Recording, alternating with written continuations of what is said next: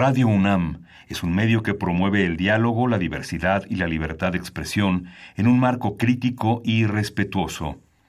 Los comentarios expresados a lo largo de su programación reflejan la opinión de quien los emite, mas no de la radiodifusora.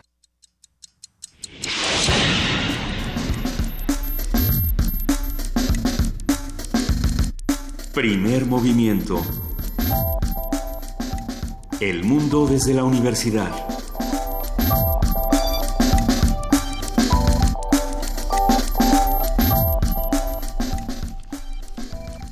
Buenos días, hoy es eh, jueves 16 de noviembre.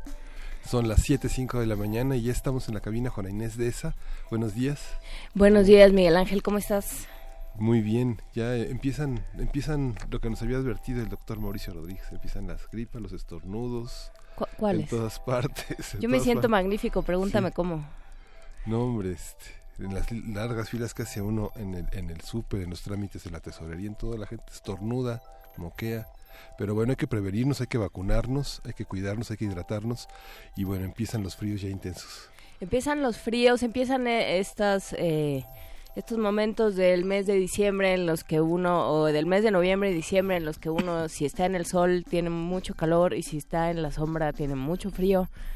Y bueno, pues hay que, hay que estar preparado, hay que taparse, hay que hacer lo posible por no, por no enfriarse y si uno está enfermo, hay que guardarse eh, cuando sea posible. Por lo pronto, bueno, pues eh, seguimos seguimos en una con una cámara de diputados que se pelea como como eso sí como borrachos en posada básicamente se se gritan cosas se, se, gritan cosas que no se tendrían que gritar luego tratan de taparlo de la manera más pueril y, absurda posible este dan eh, francamente pocas muestras de eh, de representarnos y de estar preocupados por el interés ciudadano y más bien están peleando por cosas eh, pues, que ellos sabrán. Sí, y justamente eh, en la entrevista que tuvimos con Jacqueline Pechard, Jacqueline Pechard había advertido que iba a ser penoso que la Suprema Corte tuviera que ordenarle a los diputados legislar en términos de los gastos de publicidad.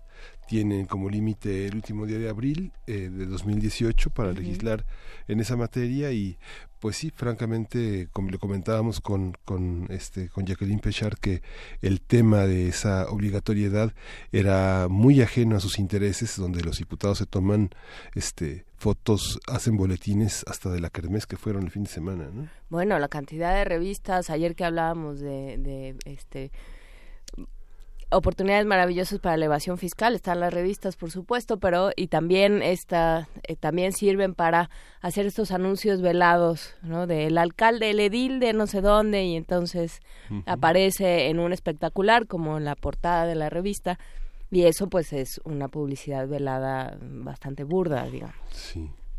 Pero bueno hoy hablaremos venturosamente de otras cosas hablaremos como cada jueves cada terciados los jueves hablaremos de gastronomía, insectos que se comen, qué insectos se comen, cómo se comen, eh, dónde se comen. Vamos a platicar con Alejandra Gómez, que ya está por aquí, ella es licenciada en gastronomía, especialista en cultura e historia de la comida mexicana. Y vamos a tener eh, con Alfredo Ávila en la sección de Historia de México eh, la enseñanza de la historia. Y es una, una asignatura que él ha venido desarrollando desde distintas formas, desde distintos niveles, eh, desde la, desde poner el ejemplo, mostrando cómo se, cómo imagina un historiador, cómo documenta y cómo en la propia exposición es una forma de escritura. Vamos a hablar sobre la enseñanza de la historia, que es uno de los grandes desafíos en México.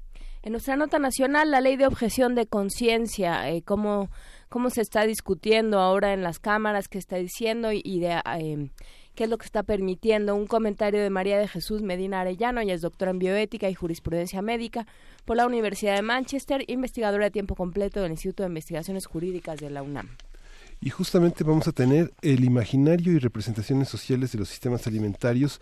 Es un gran pretexto para hablar sobre el hambre. Vamos a hablar sobre esta representación de la realidad y, la, y, de, la, su realidad imaginaria con Sara Sefcovic. Ella es investigadora de tiempo completo en el Instituto de Investigaciones Sociales de la UNAM. Es escritora, es ensayista, traductora, es eh, una mujer de gran imaginación. Va a estar con nosotros. Va a estar con nosotros eh, hablando de una, una conferencia que va a dar eh, mañana en el Instituto de Investigaciones Sociales. Y también, bueno, la poesía necesaria me toca a mí, ya estoy lista. Tengo ayer, es que ayer estuve en Filig, en la Feria Internacional del Libro Infantil y Juvenil, en la sección de formación de profesionales, y estuvimos hablando con una periodista colombiana, eh, Pilar Lozano, sobre eh, cómo sobre periodismo para niños. Ella ha hecho mucho trabajo con la guerrilla, con los exguerrilleros, con los niños que se fueron al monte. Y lo que ella ha recabado son todas estas historias de, pues, de infancia, de, de una infancia muy, eh, muy ficticia, digamos. Todo eso que conocemos como infancia, pues es una construcción y es un privilegio que no todos los individuos menores de 12 años se pueden se pueden permitir y al leer sus crónicas sobre la guerrilla y al leer su trabajo con estos niños uno se da cuenta de que eh, de, que no todo el mundo de, de que eso que conocemos como infancia es perfectamente precario y es lo primero que se pierde en cuanto hay violencia, en cuanto hay desigualdad, en cuanto hay miseria, en cuanto hay corrupción, por supuesto. Entonces, eh, fue un ejercicio muy interesante de qué pasa cuando lleva esas crónicas a otros niños que sí son niños, digamos, que sí se pueden permitir esa infancia y cómo eso ayuda en, procesos de construcción de paz. Entonces, bueno, va a ser una poesía de un exguerrillero salvadoreño. Veremos eh, qué es lo que dice. Vamos a tener en Los Mundos Posibles de Alberto Betancourt en los bocetos del coloquio sobre defensa del territorio y los saberes tradicionales celebrado en la selva lacandona. Es la propuesta Tojolabal de resignificar la dignidad humana. Vamos a tener toda esta reflexión eh, con el doctor Alberto Betancourt, él es doctor en Historia, profesor de la Facultad de Filosofía y Letras de la UNAM y coordinador del Observatorio del G20 de la misma facultad. Y luego platicaremos con el maestro Gerardo Payán, director de la orquesta Europa Orquestar, sobre este concierto de vida y muerte a beneficio de San Ildefonso. Estaremos platicando con él hacia las 9.50. Así es que acompáñenos, vamos a, eh, vamos a estar con ustedes eh, lo que quede de nosotros de aquí a las 10 de la mañana, a partir de las 8 de la mañana, por supuesto por TV UNAM síganos y vamos por lo pronto a música, Miguel Ángel. Sí, vamos a música, vamos a escuchar eh, la danza húngara número uno de Brahms, dirigida por Gustavo Dudamel, quien estará dirigiendo a la Orquesta Sinfónica de Viena en el Palacio de Bellas Artes el próximo año.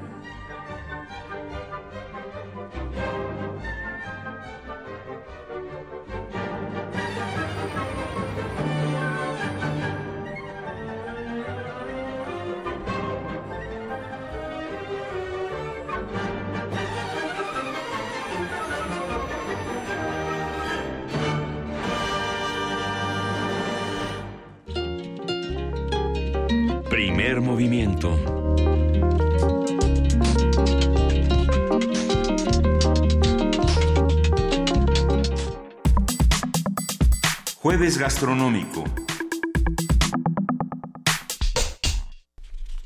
Gusanos de maguey, aguahuatles, jumiles y chapulines son algunos de los insectos más conocidos dentro de la gastronomía mexicana. La diversidad en texturas y sabores de estos alimentos data de la época prehispánica, cuando se hacían diferentes y deliciosas preparaciones con insectos. Cabe mencionar que además de ser deliciosos, los insectos son muy nutritivos ya que poseen un alto nivel de proteína. Conversaremos sobre los insectos como ingrediente culinario, las propuestas, tradiciones y recetas que se construyen en torno a los insectos con Alejandra Gómez, ella es licenciada en gastronomía, especialista en cultura e historia de la comida mexicana. Muchísimas gracias Alejandra por estar con nosotros esta mañana. ¿Cómo estás? Hola, ¿qué tal? Muy buenos días. Muchas gracias por la invitación. A ver, cuéntanos, este, ¿qué, ¿qué, insectos comemos y qué ideas tenemos alrededor de los insectos dentro de la cocina? Bueno, eh, los insectos es una tradición, una costumbre culinaria que viene desde la época prehispánica. Nosotros eh, teníamos tres vertientes en la alimentación. Uno era el comer insectos, eh, otro era la parte de también la carne humana y otro era la parte de comer hongos, ¿no? Y esta práctica de insectos, nosotros al tener una carencia en, en proteínas, en leche, ¿qué hicieron nuestros eh, antepasados? Sustituirla a través de, de los insectos, ¿no? Eh, una persona que se come 100 gramos de de insectos, el 56% es proteína. Entonces, esto hace que se vuelva muy rico en, eh, para el cuerpo, para todo el tema de aminoácidos, vitamina eh, B y pues esto hace que hoy día el consumo regrese, ¿no? Que otra vez lo volvamos a, consumir en diferentes preparaciones y que los chefs y que todas las personas gourmet o que son aficionadas a nuevos sabores, pues regresemos a nuestros orígenes. Deja tú los sabores, las texturas. Estábamos hablando fuera del aire de, de las texturas, ¿no? De, de los élitros del chapulín este, danzándote en la garganta y esas cosas. ¿Qué pasa? ¿Cómo, cómo, ¿Quién come insectos? ¿En qué tradiciones culinarias los encontramos? Eh, se comen principalmente en las comunidades más pobres de México, pero yo diría eh, que no son pobres, son las comunidades más ricas. Por ejemplo, eh, en el estado de Guerrero, en Tasco, la tradición de los jumiles. En el cerro del Huisteco, que está aproximadamente a 15 minutos de Tasco, eh, el primer fin de semana del mes de noviembre, a veces se junta con la festividad de Día de Muertos, entonces es mucho más rica esta tradición. ¿Qué se hace? Suben todas las familias a, este cerro y pues se hacen carnes asadas, es un día en familia y los hombres más grandes de estas familias suben eh, a los árboles, buscan también entre la tierra, es, es como una doble hoja donde ésta se abre y se pueden obtener los, los jumiles, por ejemplo. Los jumiles? los jumiles? es una chinche tiene esta categoría, su sabor es como a yodo, su sabor es como a muchísima clorofila eh, condensada en un solo insecto y entonces eh, las señoras mientras tanto están asando jitomate, cebolla, chiles, una deliciosa cecina, entonces preparan una salsa molcajeteada para eh, comer con estos jumiles, ¿no? Y, a veces en, en mi familia o en en estas tradiciones. ¿Qué hace? Hay que comerse un jumil vivo para que entonces el, el novio entre a la familia, ¿no? O la novia que no pertenece a este estado se come un buen taco de jumiles vivos, incluso como para decir, bueno, bienvenida a la familia. Como de paso. Exacto.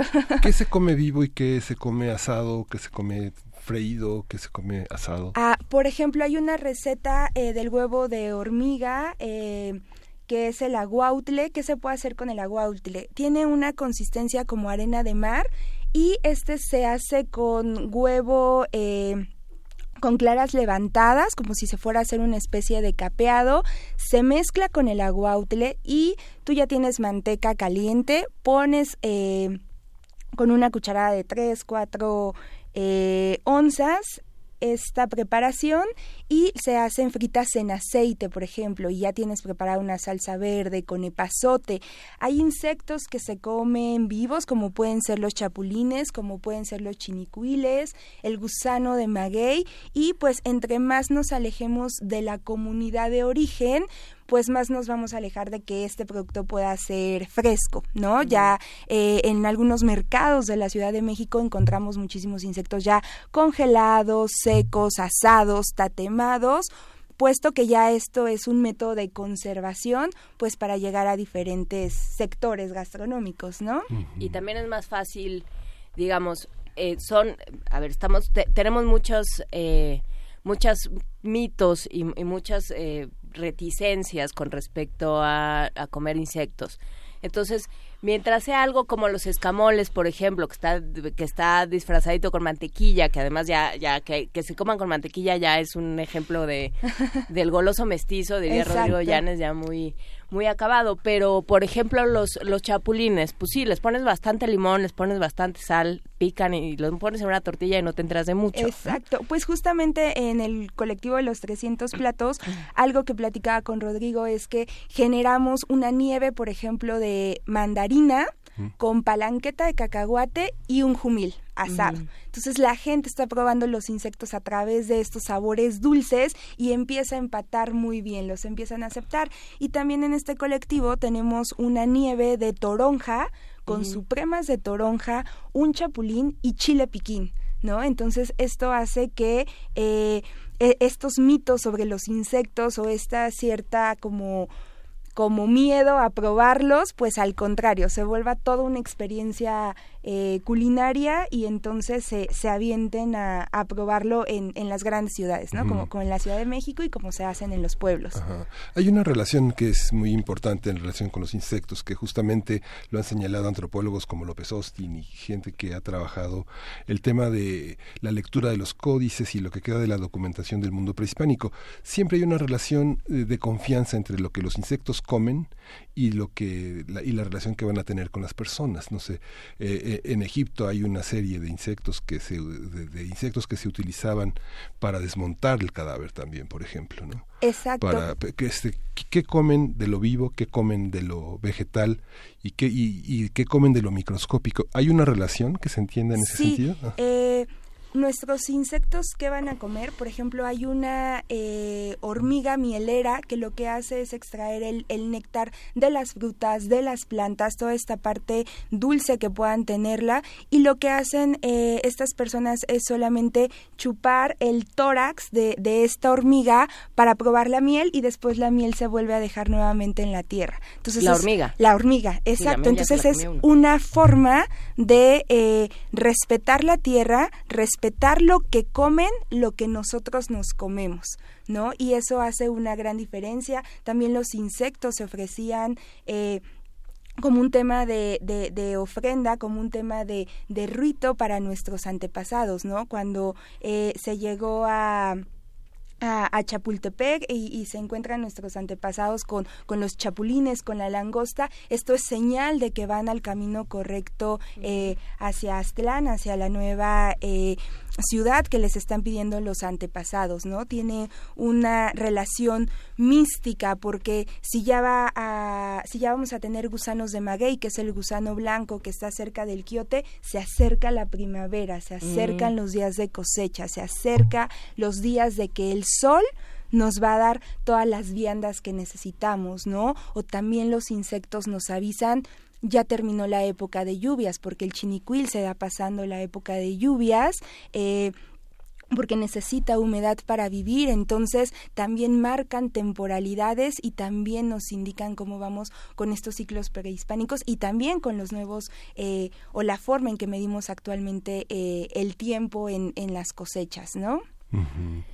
¿Cómo se preparan estos, digamos, ya hablando en términos, hablando eh, de, cocina? ¿Cómo se preparan? ¿Qué es lo que usualmente se hace con, con los insectos? ¿O cada uno tiene eh, particularidades? Sí, cada uno tiene particularidades. Por ejemplo, la hormiga eh, chicatana se tiene que recolectar de noche. Eso es súper importante. Mm. Entre 3, 5 de la mañana máximo se tiene que, que recolectar. Y, por ejemplo, esta hormiga al llegar... Eh, estos hombres a casa, las mujeres ya tienen lista una olla de agua caliente donde antes hay que quitar las alas y algunas extremidades, se pasan por, por esta por esta agua caliente y para como desflemar, como para quitar esos olores que pudiera tener el, el, insecto y después ya se puede tener un comal de barro con un escobillón, ¿no? E, este rescoldo de, de las cenizas que aromatiza a los insectos,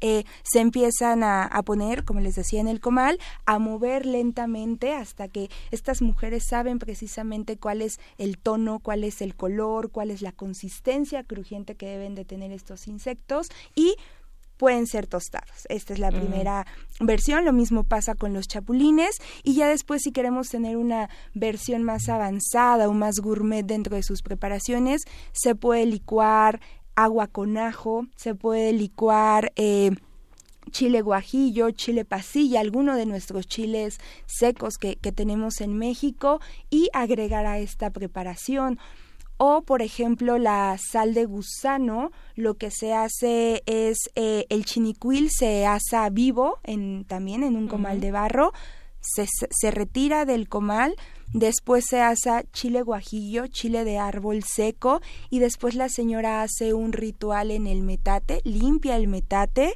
una vez limpio después de pasar un poco de agua, va a empezar a moler eh, estos tres ingredientes y con ayuda del metelapil va a poder obtener esta sal de, de maguey, ¿no? ¿Y quiénes hacen esta actividad?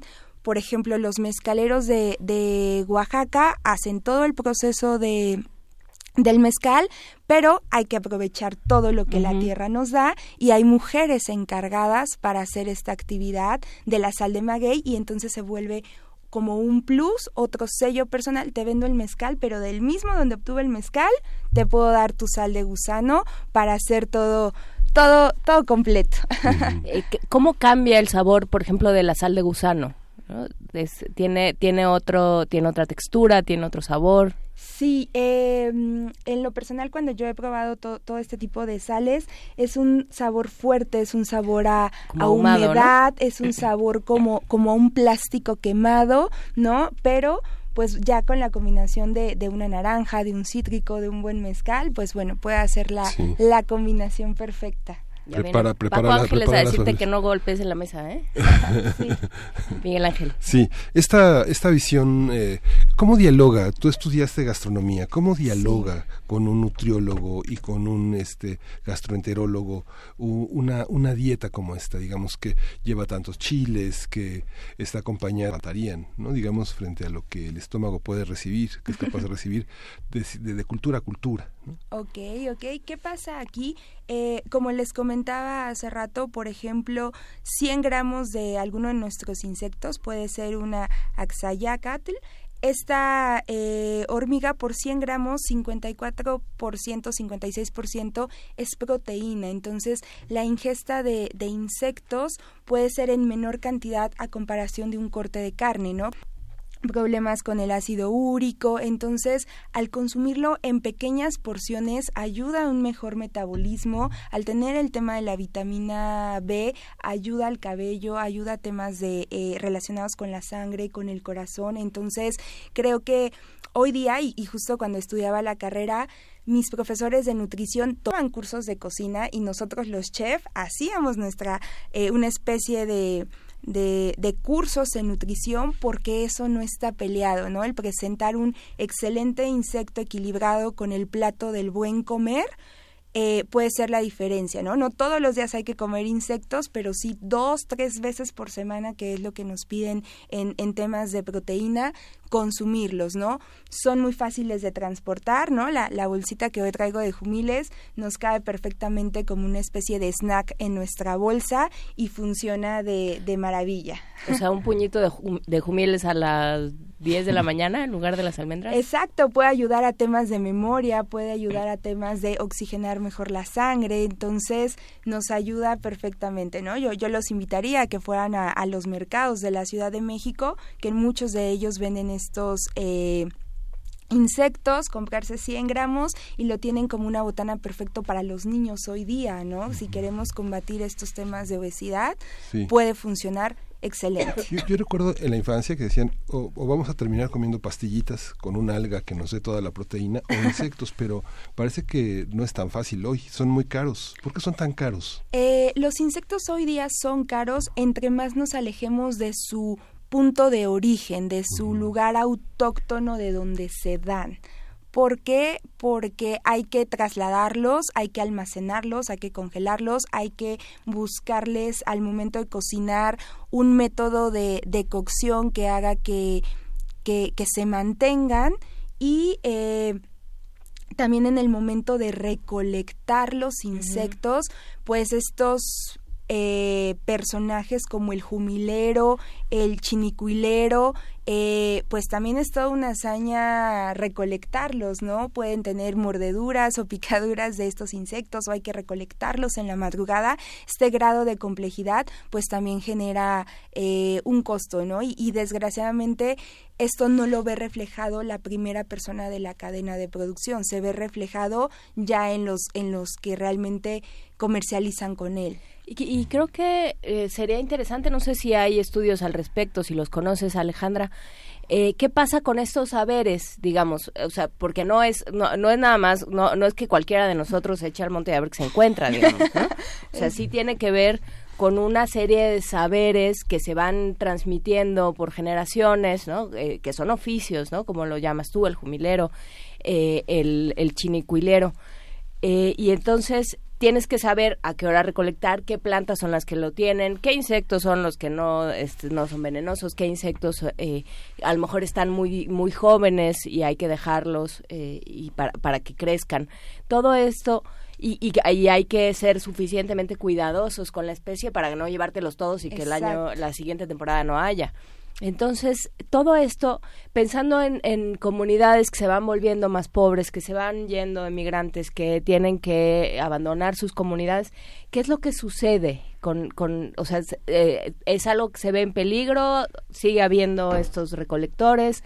¿Cómo lo has visto tú a lo largo de tu carrera? Ah, aquí pasan dos cosas. Lo más importante y, y, los secretos de la cocina mexicana, que obviamente están los insectos, es pasar de generación en generación todo este tipo de, de, ideas, de consejos. Entonces, cuando nosotros vemos en el campo a estas personas, eh, a estos eh, figuras con, con estos oficios, siempre va el hijo siempre va, o el hijo pequeño, o va el hermano, o el tío, van más de dos o tres personas que acompañan en esta recolección de insectos. Entonces esto hace que los trucos o los tips para decir, mira, despegamos una penca, estamos viendo dónde están los chinicuiles, sepan ellos dónde tienen que... Eh, recolectar para que este uso no sea inmoderado, ¿no? Y acabemos con, con los insectos eh, de manera como irracional, esa es una. Y dos, tenemos que ser muy conscientes los que estamos cocinando, los que estamos en los fogones, de saber usar la cantidad correcta, de saber en qué época se da qué insecto para realmente comprarlo. Y uno sea más barato, dos evite la sobreexplotación y la sobredemanda de esto. Y no haga que yo quiera buscar en mayo jumiles cuando sé que se dan en noviembre, ¿no? O cuando yo quiera buscar chinicuiles después de las lluvias, pero los quiero conseguir en febrero.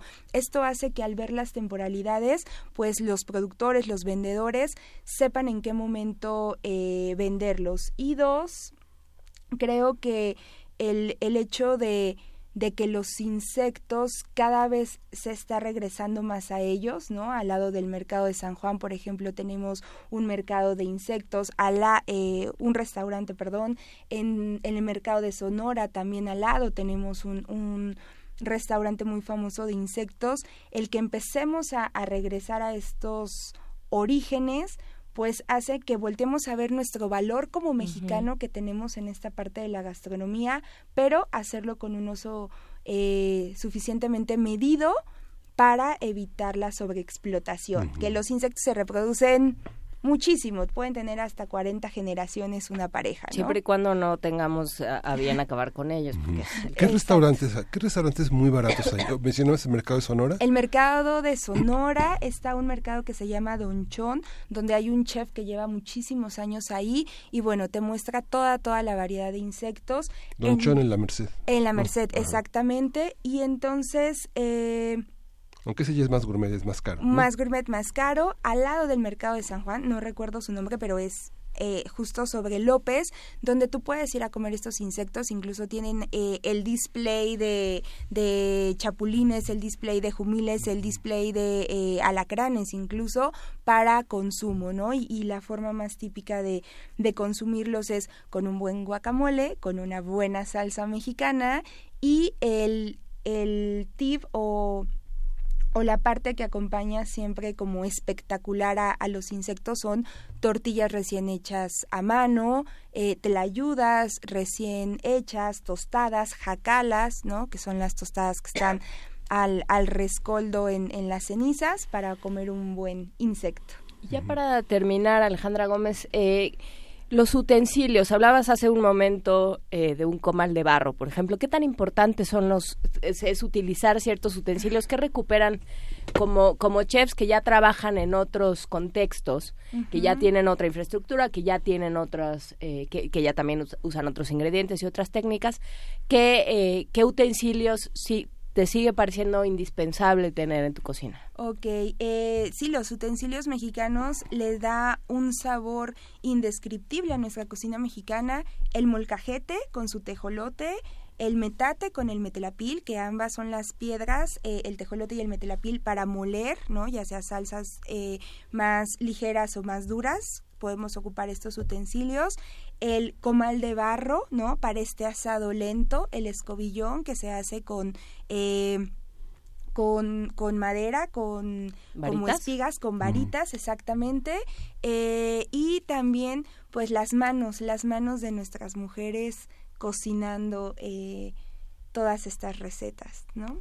El escobillón sirve para que, como para para, para remover, para menear, para eh, voltear, ¿no? Para jugar con todos estos insectos dentro del, del comal. La piedra corta y la piedra larga, ¿cómo se llaman? Eh, del molcajete, del molcajete, el tejolote es la piedra corta.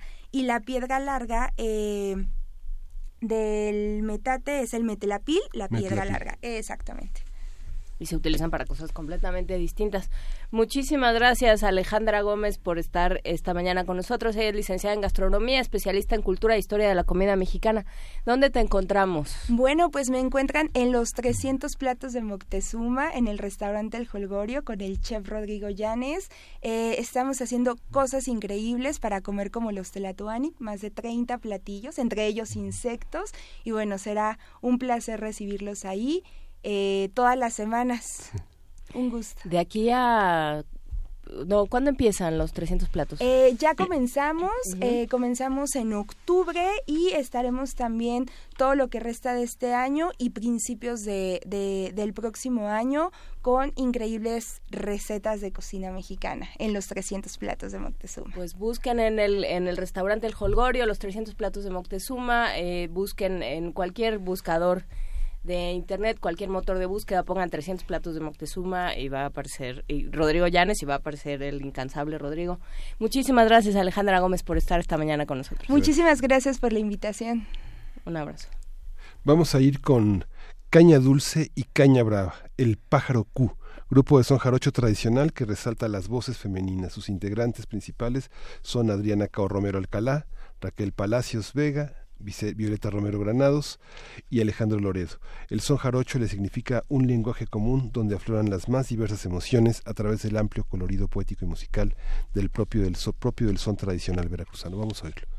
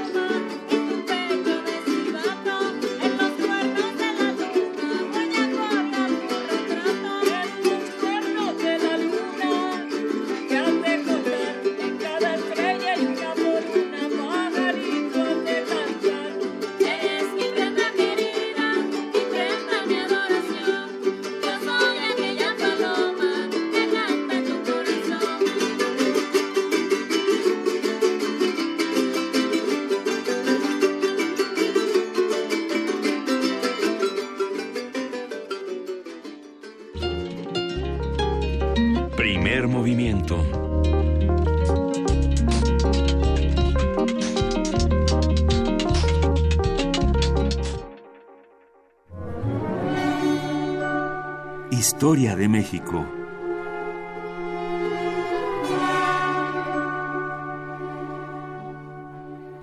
Como todos los jueves ya está con nosotros en la cabina el doctor Alfredo Ávila, como presentamos en el inicio del programa.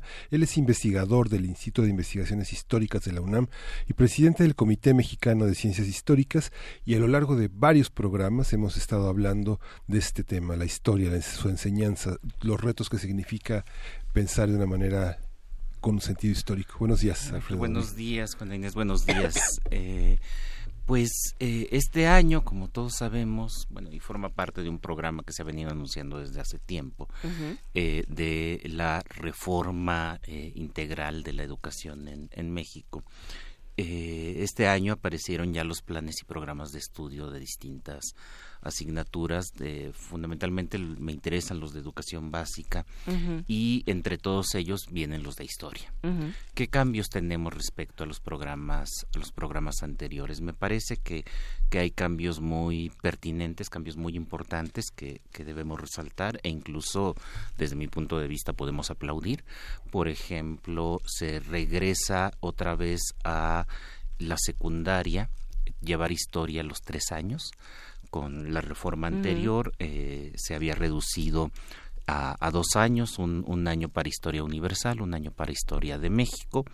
Y si ustedes recuerdan, eh, hubo gran escándalo cuando aquellos planes de estudio, porque, bueno, casi siempre que hay nuevos planes de estudio hay gran escándalo, eh, pero con aquellos planes de estudio porque se recortó la historia anterior al siglo XVI, tanto en historia mundial se empezaba con con la historia del renacimiento, sin entender qué era lo que estaba renaciendo, porque no, no sabías nada de, lo pasado.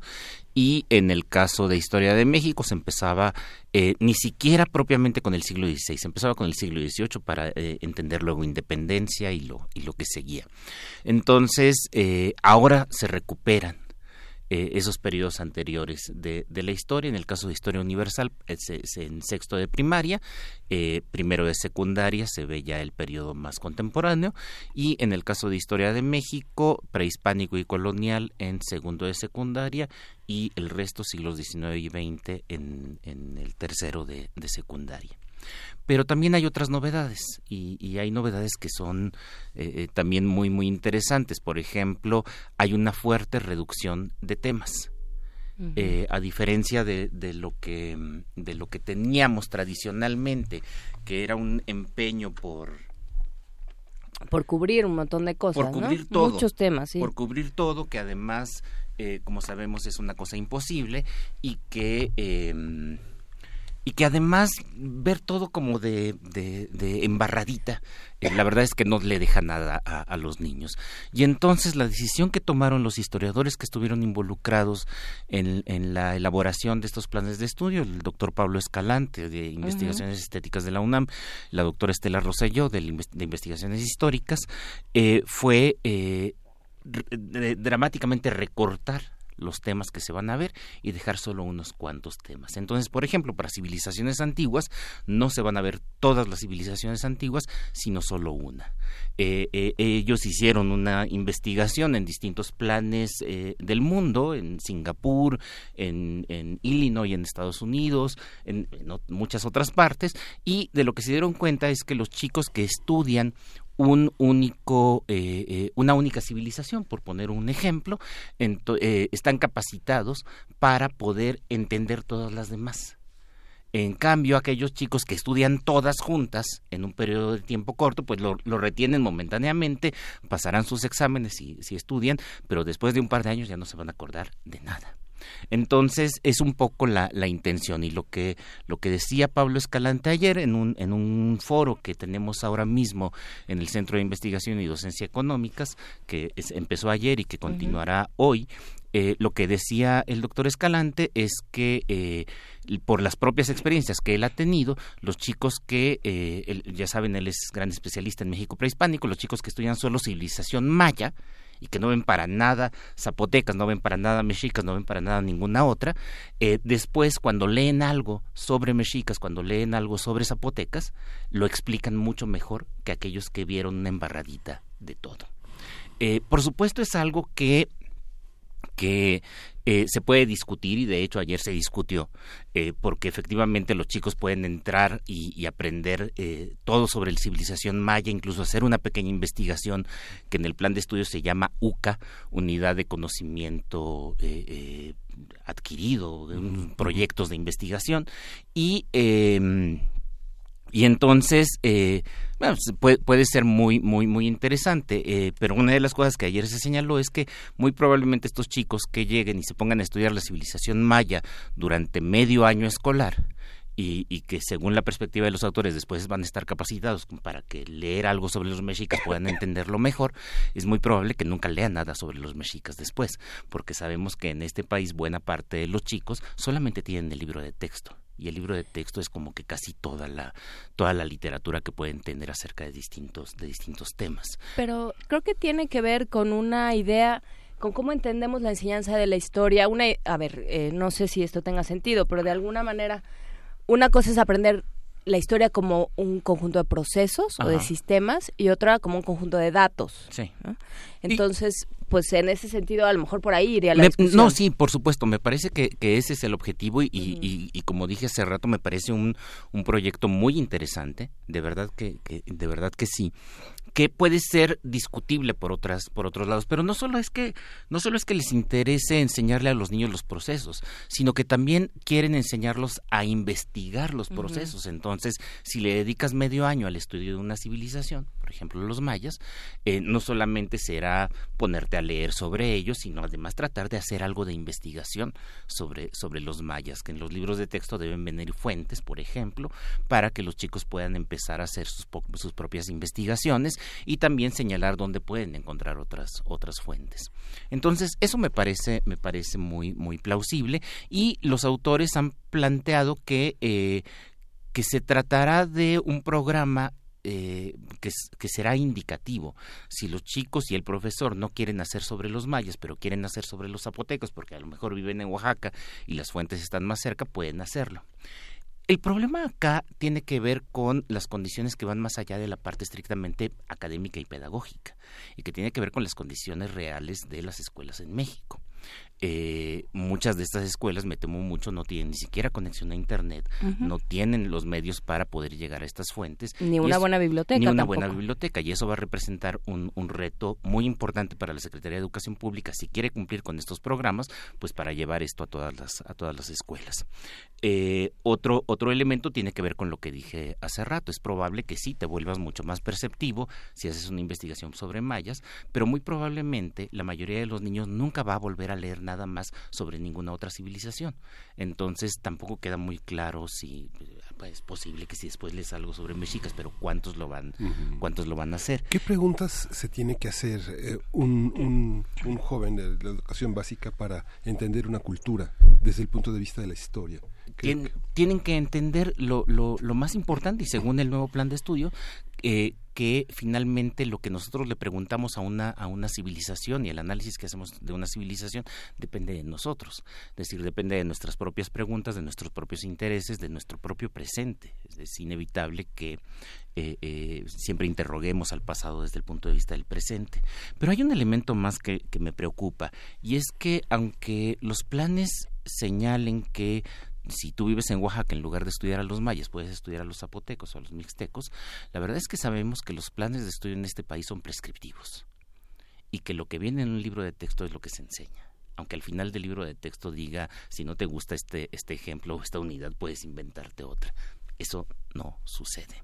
Entonces, tenemos ahí una serie de retos que me parece que tanto la Secretaría de Educación Pública como eh, como el, los, el sindicato y las secciones magisteriales tienen que tomar cartas en el asunto. Y lo más importante los historiadores y los pedagogos también debemos tomar cartas en el asunto y no descuidarlo, porque eh, como lo, señalé al propio eh, Pablo Escalante y a la doctora Estela Rosselló, esta es tal vez la reforma más innovadora, más rupturista que hemos tenido en materia de, en materia de historia eh, y requiere, requiere un apoyo muy fuerte, sobre, sobre todo de parte de las autoridades. Y requiere una, un apoyo muy fuerte también de parte de los académicos, porque porque de pronto pasan, se conjuntan varias cosas. Por un lado, no tiene prestigio trabajar con educación básica. Y sin embargo es lo que más se necesita. Pablo Escalante hizo una, un trabajo, uy, hace mil años en el Fondo de Cultura, una, una colección de historia eh, sobre como como eh, con muchas ilustraciones muy muy contadas hacia los niños y tomando en cuenta una contaba la historia de un niño y explicaba eh, eh, digamos, el periodo o el contexto, de diferentes contextos de la historia de México. Pero se hace muy poco, porque tiene muy poco prestigio y está muy poco recompensada por los programas de estímulos eh, académicos. con no, no, no es CONACIT, el... Em, el Sistema Nacional otro. El Sistema Nacional de Investigadores no te toma como, como bueno, digamos, no te da puntitos por los trabajos de divulgación. Y esto entraría un poco dentro de trabajos de divulgación. Entonces, ¿cómo cómo también las, la academia, sí las autoridades, pero ya sabemos las autoridades, ¿qué, cómo se tienen que comprometer los académicos? ¿A qué llegaron? Mira, también, eh, eh, y este esto fue algo que presentamos desde un inicio ayer en, la, en, el foro, eh, en México, salvo un par de instituciones, en todo en toda la república las licenciaturas en historia y, y, y parecidas etnohistoria o humanidades con terminación en historia no eh, ponderan la docencia ni la divulgación entre eh, las, las, terminales de la, de la carrera. Todas nuestras carreras están diseñadas para formar investigadores mm. y no para formar docentes. Eh, durante mucho tiempo en la Facultad de Filosofía y Letras de la UNAM teníamos las asignaturas eh, que hoy son, hoy son optativas y eso me parece grave, antes eran obligatorias, de didáctica de la, de didáctica de la historia, de enseñanza de la historia y hay una optativa también de divulgación de la historia, pero estamos hablando únicamente en el caso de didáctica de un año una asignatura que se imparte en dos semestres. Y en el caso de, eh, divulgación de la historia, solamente de un semestre en toda la carrera, mientras que todas las demás asignaturas tienen que ver con investigación, interpretación, análisis de texto, historiografía y todas estas cosas. Y esto resulta, resulta eh, grave porque no solo es que tengamos, como dice Juana Inés, la necesidad de poner atención a la docencia, sobre todo en, el, en, la educación básica, sino porque además en la práctica la mayoría de nuestros estudiantes terminan dando clases. la mayoría de los estudiantes de las licenciaturas en historia del país terminan dando clases.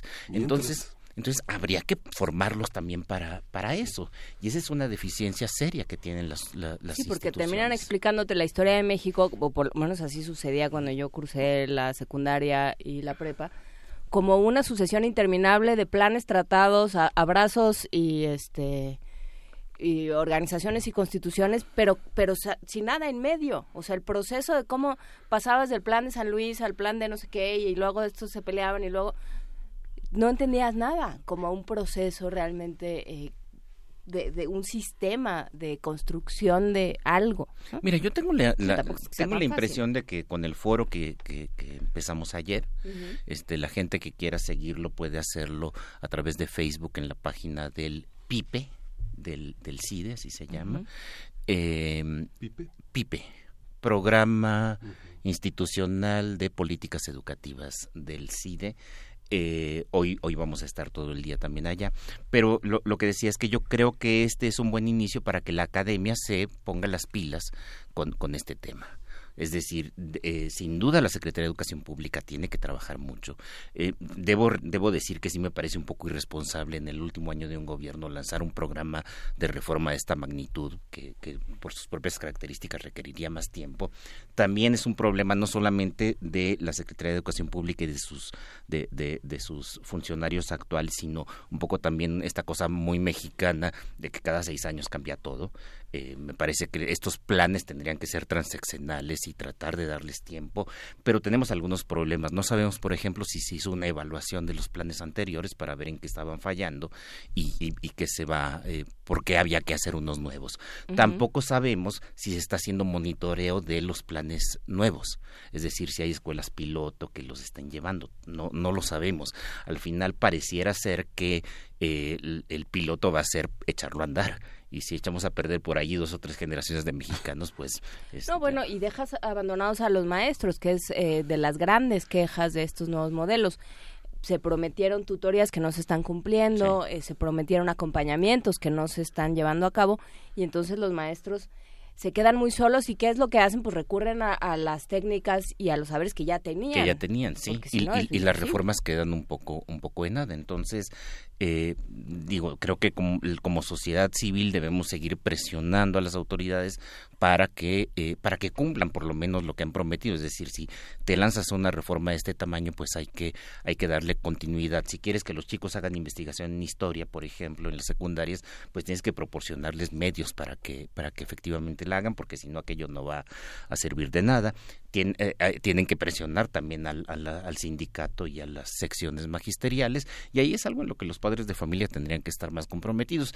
Y desde el punto de vista de los historiadores, de los académicos, porque no solo historiadores, también la gente de, pedagogía y, y especialistas en didáctica, pues también empezar a tomar cartas en el asunto y no pensar que la enseñanza de la historia en la secundaria o en la primaria es una cosa que no nos corresponde eh, sí nos corresponde y si no somos nosotros los que los que tomamos eh, eh, en, nuestras manos un poco este diseño de lo que se está enseñando como decía Josefina Vázquez es que si no lo hace uno vendrá alguien peorcito y lo hará entonces hay qué bonito que... nos vamos con Josefina Zoraida Vázquez un, un, gran pilar de doctorado esta universidad. honoris causa por supuesto eh, pues muchísimas gracias, Alfredo Ávila. Con esto cerramos esta hora, con esta reflexión de la responsabilidad de la academia frente a la educación nacional.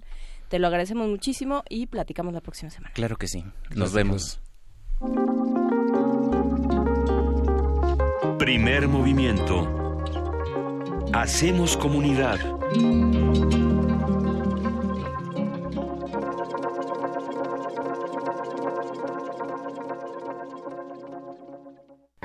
Experimentación sonora, literatura expandida, conciertos multimedia, performance y teatro. Un festival internacional que reúne las propuestas artísticas más arriesgadas a través de las plataformas más actuales. Vértice, del 8 de noviembre al 3 de diciembre, Centro Cultural Universitario y otras sedes de la UNAM. www.cultura.unam.mx, diagonal, vértice. Invita Cultura UNAM. A ver, piano. Mm, no. A ver, bajo. Mm, tampoco. A ver, guitarra. Menos. A ver, todos juntos. Eso. Muy bien. Así es. Cuando participamos juntos, las ideas suenan mejor y cobran vida. Sin participación, nada funciona. Instituto Electoral Ciudad de México. Dicta que cualquier conjuro o maldición ejecutado después del atardecer aumenta su fuerza conforme se acerca a la medianoche.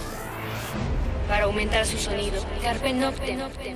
Sintonízalo ahora los viernes a las 0 horas por el 96.1 de FM. La noche es la mitad de la vida y es la mejor mitad. Radio 1.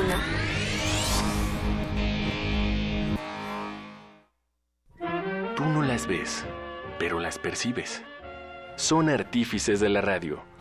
Son maestras del disfraz que llevan a tus oídos los relatos que detonan tu imaginación. Radio UNAM te invita a la presentación del libro Damas con Antifaz, de Rita Abreu. Un recorrido por el ingenio y la creatividad de las mujeres que han hecho historia en la radio. Invitadas de honor, Ana Ofelia Murguía, Flora Boron Burlá y Carmina Martínez miércoles 29 de noviembre, 20 horas, en la sala Julián Carrillo, entrada libre. Ven y conoce los rostros detrás del micrófono. Radio UNAM, experiencia sonora.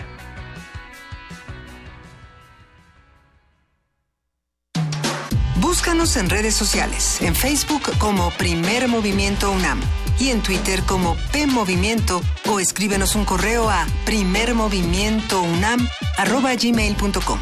Hagamos comunidad.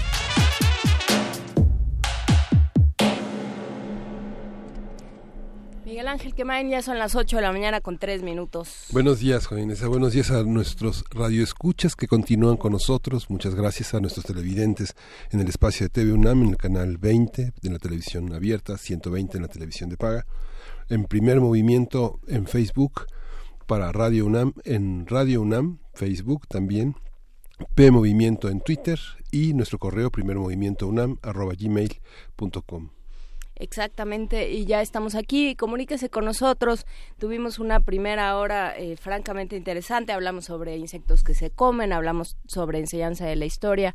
Hablamos también eh, con el doctor Alfredo Ávila de la, la obligación y la, la responsabilidad que lleva la academia, las universidades, los, eh, los investigadores en temas de historia y por supuesto de pedagogía en cómo enseñamos, cómo entendemos y cómo adquirimos y aprendemos la historia en México y para qué nos va a servir. Entonces, bueno, pues eh, para quienes se perdieron esta conversación, quienes nos ven por la televisión, pues escúchenla, búsquenla en nuestras redes, en nuestra página de internet www.radio.unam.mx. Y la, la, parte de los insectos que fue fascinante. Es, una, es un recorrido no solo por la historia, sino por las diferentes especialidades que rodean lo que comemos, cómo nos cae y lo que significa. Y hoy vamos a tener un programa muy interesante porque vamos a tener, una vez que nos vayamos a la música y que regresemos de ella, la ley de objeción de conciencia que va a ser comentada por María de Jesús Medina Arellano y es doctora en bioética y tenemos una nota del día que tiene que ver con una conferencia que dará Sara Sefcovic, que es investigadora de tiempo completo en el Instituto de Investigaciones Sociales y que nos compartirá todos los saberes alrededor de la literatura y el hambre. Quédese con nosotros, nos vamos a ir con música, Juan Inés, Jean Ya Femme, que es una cantante francesa que ha conseguido renombre en su país. La vimos en el Cervantino y fue muy interesante. Fue de las nuevas adquisiciones en la programación cervantina sobre la música francesa de hoy. Vamos a oír a Jean Cherhal.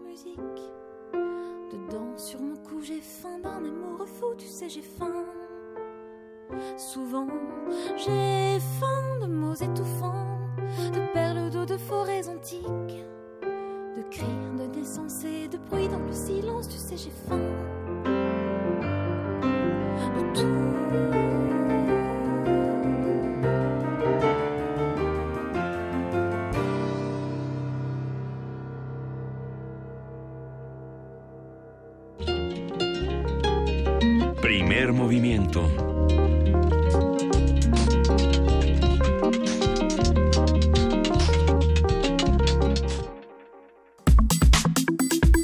Nota Nacional.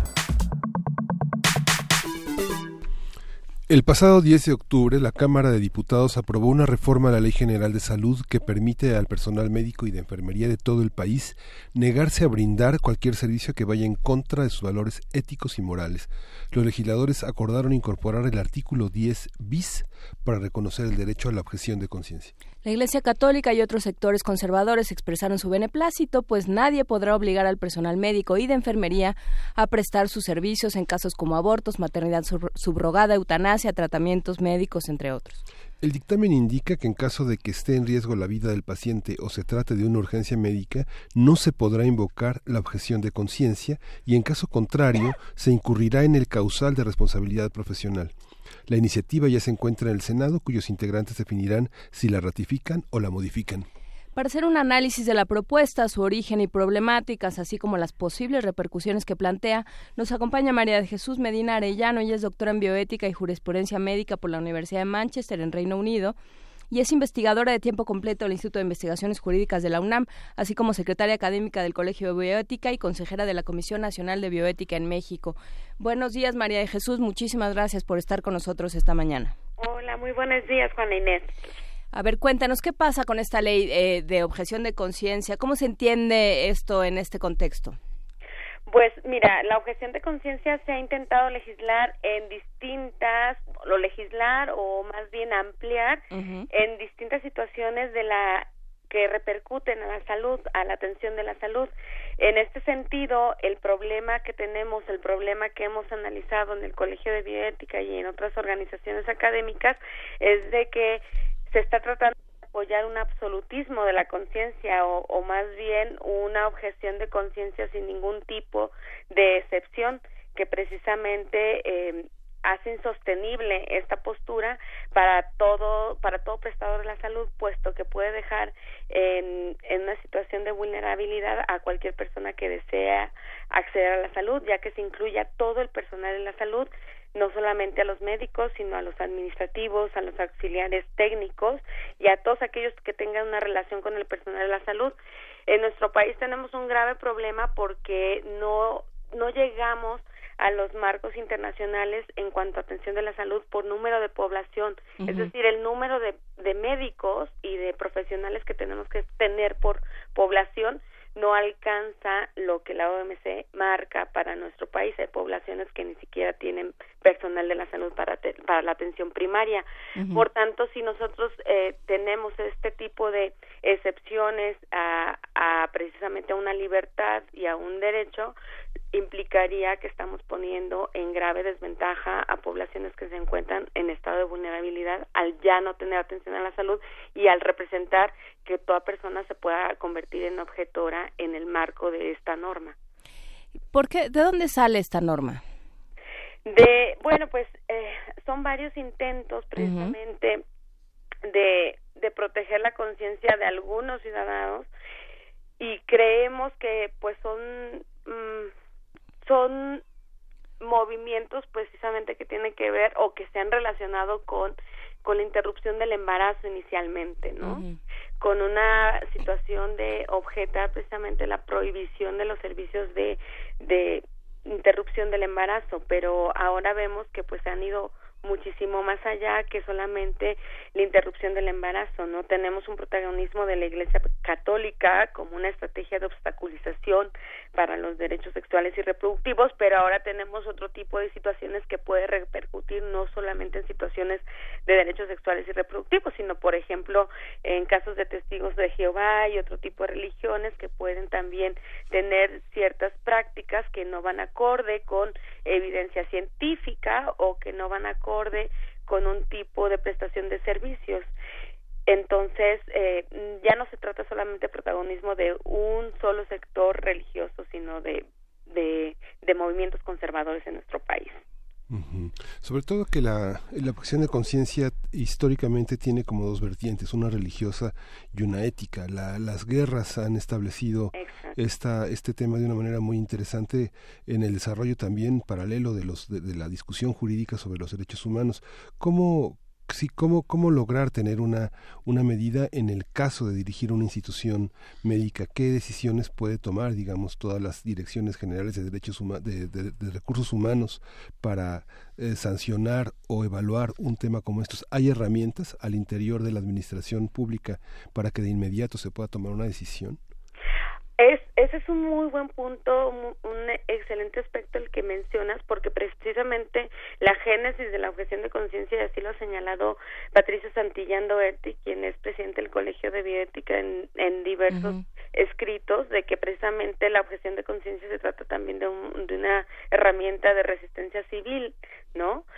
Eh, históricamente ante ante la oposición a ser partícipe de, de la milicia o bien participar en una guerra pero bueno, ahora se ha retomado en aspecto de la salud y si bien es cierto, pues claro que se trata de un derecho moral que puede ser después, también lo ha señalado así Gustavo Ortiz Millán, que ya después eh, deriva precisamente del derecho a la libertad de conciencia, pero pues no puede ser absoluto y, y si es que lo vamos a respetar, si es que tenemos esta libertad y este derecho, pues tiene que estar también contextualmente condicionado.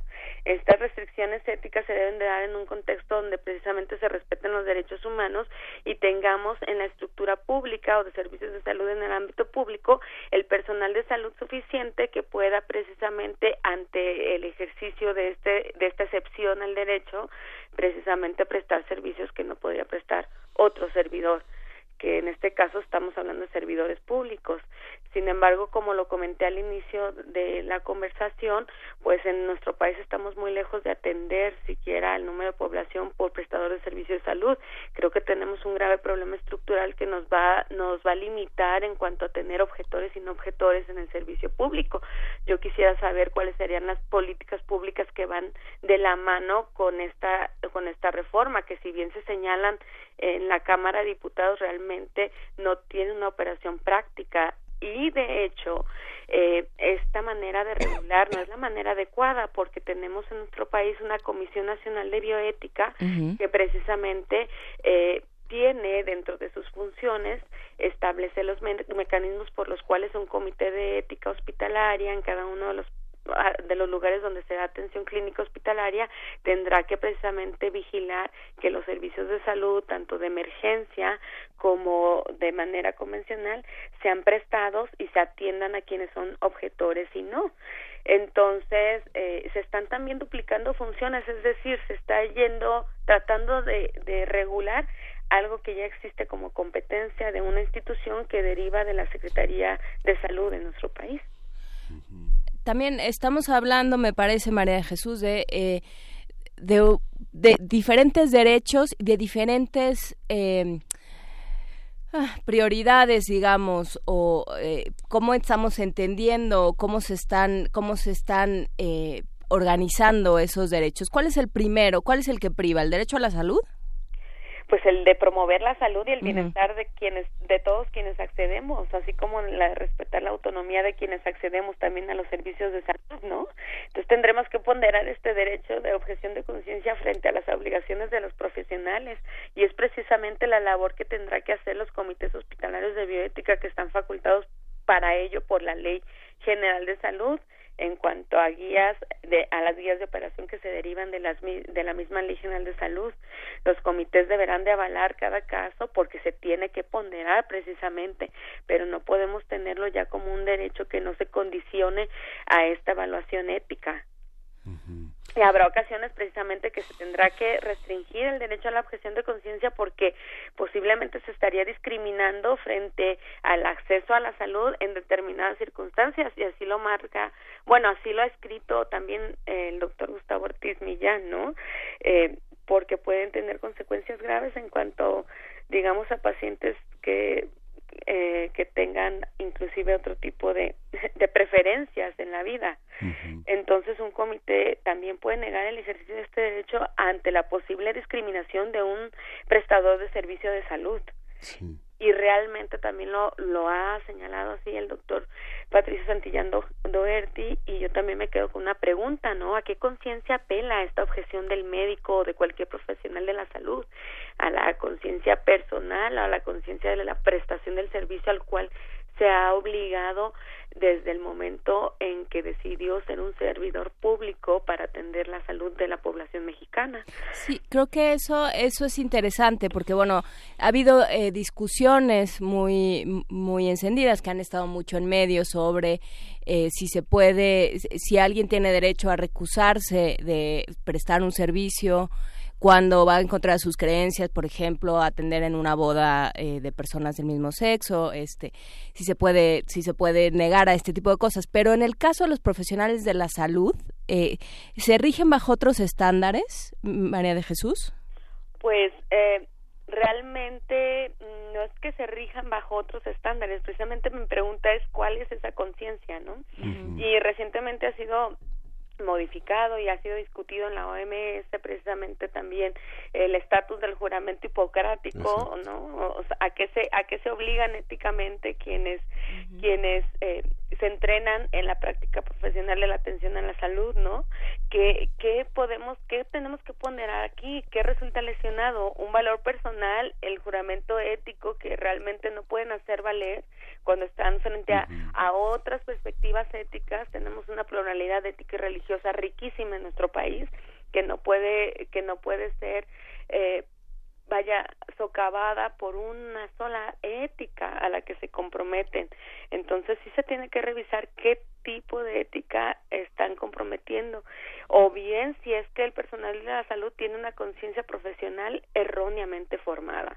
Entonces, eh, cuando se someten al servicio público debemos de, deben también ellos ya tener en consideración y ellas de que no hay una sola conciencia ética en nuestro país y que realmente estamos precisamente por el respeto de esta pluralidad y esta riqueza ética y religiosa que tenemos en distintas situaciones. Sí, en los, en los, en los penales se ve, por ejemplo, en el servicio médico, las restricciones que muchos médicos eh, ponen al atender a personas que, por ejemplo, han sido violadores o han asesinado a mucha gente. Digo, no, no es una práctica legal en la que objeten conciencia para decir que no atienden o, o, sí a uno de los reclusos, pero hay una hay una deliberación en torno a este tipo. Pero el tejido es fino, como comunicadores, no, no solo como pacientes que hemos estado en el servicio de, de urgencias o en la atención médica, sino como comunicadores, uno se da cuenta de que muchos residentes, por ejemplo, eh, van adquiriendo los hábitos regañones de muchos médicos del servicio público que llegan llegan los pacientes e inmediatamente los regañan ¿no? pero hay una parte por ejemplo he tenido oportunidad de observarlos por ejemplo en el sureste mexicano en el que muchos médicos que van de la ciudad piensan que los indígenas están sucios o que o que son culpables de lo que les pasa o en ciertas prácticas de la sexualidad, por ejemplo, lesiones de, este en, en, el cuerpo las consideran que son causa de los son por culpa de los pacientes. Esta parte creo que también la, la ley debe proveer una herramienta de capacitación, como veíamos hace un momento en el programa La enseñanza de la historia permite entender que este la diversidad de puntos de vista y de prácticas hace también a la salud, no solamente unas prácticas que tienen que ver con un repertorio de herramientas en la cirugía o en la atención primaria, ¿no? Claro, claro. Y precisamente ante estos riesgos nos encontramos, ¿no? De qué manera han sido entrenados eh, los profesionales y las profesionales en la salud, porque precisamente estamos ante situaciones que pueden generar mayor discriminación y menor promoción y respeto al bienestar de la salud, ¿no? Precisamente por este tipo de prejuicios en cuanto en cuanto al cuidado de la salud, vaya, de cada una de cada una de las personas que autónomamente pues decidimos eh, tomar decisiones respecto a nuestra salud y que no nos ponen ni por abajo ni por encima de cualquiera. En el caso precisamente de aquellos que consideran que el SIDA es un castigo divino o un castigo por por precisamente malas decisiones en la salud o cualquier tipo de decisión, vaya, no deberíamos de ser sujetos a una evaluación que, es un prejuicio, vaya, porque, porque se basa en la ignorancia, porque no podemos saber la historia de quién ha tomado decisiones sobre su salud. Entonces, realmente esto nos lleva a generar mayor discriminación y sobre todo un posible atentado a la vida de las personas, puesto que pueden dejar morir. No, y no es tanto que no podamos saber, sino que aunque sepamos, no nos corresponde a, nosotros, bueno, no le corresponde a nadie, a, ningún trabajador de la salud, eh, juzgar a, otra persona por, eh, por el mal que tenga, ¿no? Independientemente de su historia. Eh, de, de, eso no se trata, digamos, esa no es, ese no es el pacto que se supone que estamos haciendo como, como sociedad. ¿A quién se puede recurrir? ¿Cómo saber que está uno eh, que está uno siendo violentado en su derecho a la salud y a, dónde se puede recurrir, María Jesús? Eh, mira, pues lo, lo he manifestado en distintas ocasiones. Tenemos que de inmediato, pues, eh, reportar esto a las a los comités de ética hospitalaria, quienes deberían eh, estar en coordinación con la Comisión Nacional de Bioética, que a la vez creemos que tiene que tomar una posición muy clara respecto de este tema y ya lo ha tomado. De hecho, la Secretaría de Salud, ante el dictamen de la Comisión de Salud en esta reforma, se manifestó en contra de la reforma precisamente por el atentado a la pluralidad y laicidad en nuestro país y sobre todo porque es un tema que ya estaba que ya estaba ya eh, regulado dentro de las guías nacionales para la operación de los comités de ética y comités hospitalarios de bioética. Y, y realmente como tú dices es muy preocupante porque igual lo señala la doctora Patricia Greter genetista eh, que hay ejemplos concretos donde precisamente esta objeción ha causado estragos porque ha, ha permitido que se pueda restringir el acceso a la salud porque no se tiene el conocimiento sobre el desarrollo de, de por sobre la evidencia científica y sobre precisamente también como la prohibición del uso, por ejemplo, en el caso del SIDA, del condón por varios sectores religiosos tiene efectos desastrosos en las poblaciones, ¿no? Y precisamente se tiene que dar cuenta a estos comités para que se evite la discriminación a ciertos sectores de vulnerables o que necesitan atención urgente en su salud. Entonces, realmente, eh, realmente, si se llegara a aprobar esta reforma, pues contravendría lo que ya está regulado y a lo mejor regulado en cuanto a guías de manera general, lo que sí necesitamos es como un protocolo específico, ¿no? Para estos comités, porque lo que sí no existe es un protocolo de cómo precisamente se va a implementar ante, ante estas situaciones que puede poner en conflicto derechos y libertades. ¿Y a quién correspondería elaborar esto? Pues las guías precisamente eh, establecen que la Comisión Nacional de Bioética establecerá precisamente los protocolos que deberían de, de llevarse a la práctica. Entonces creo que estamos en manos precisamente de un órgano desconcentrado autónoma de la Secretaría de Salud para tomar las medidas necesarias en nuestro país y tener regulado de manera armónica la situación de cómo se lleva a la práctica esta objeción en cada unidad de atención hospitalaria. María de Jesús eh, Medina Arellano, tú como consejera de esta Comisión Nacional vas a intervenir en la en la fabricación de las guías.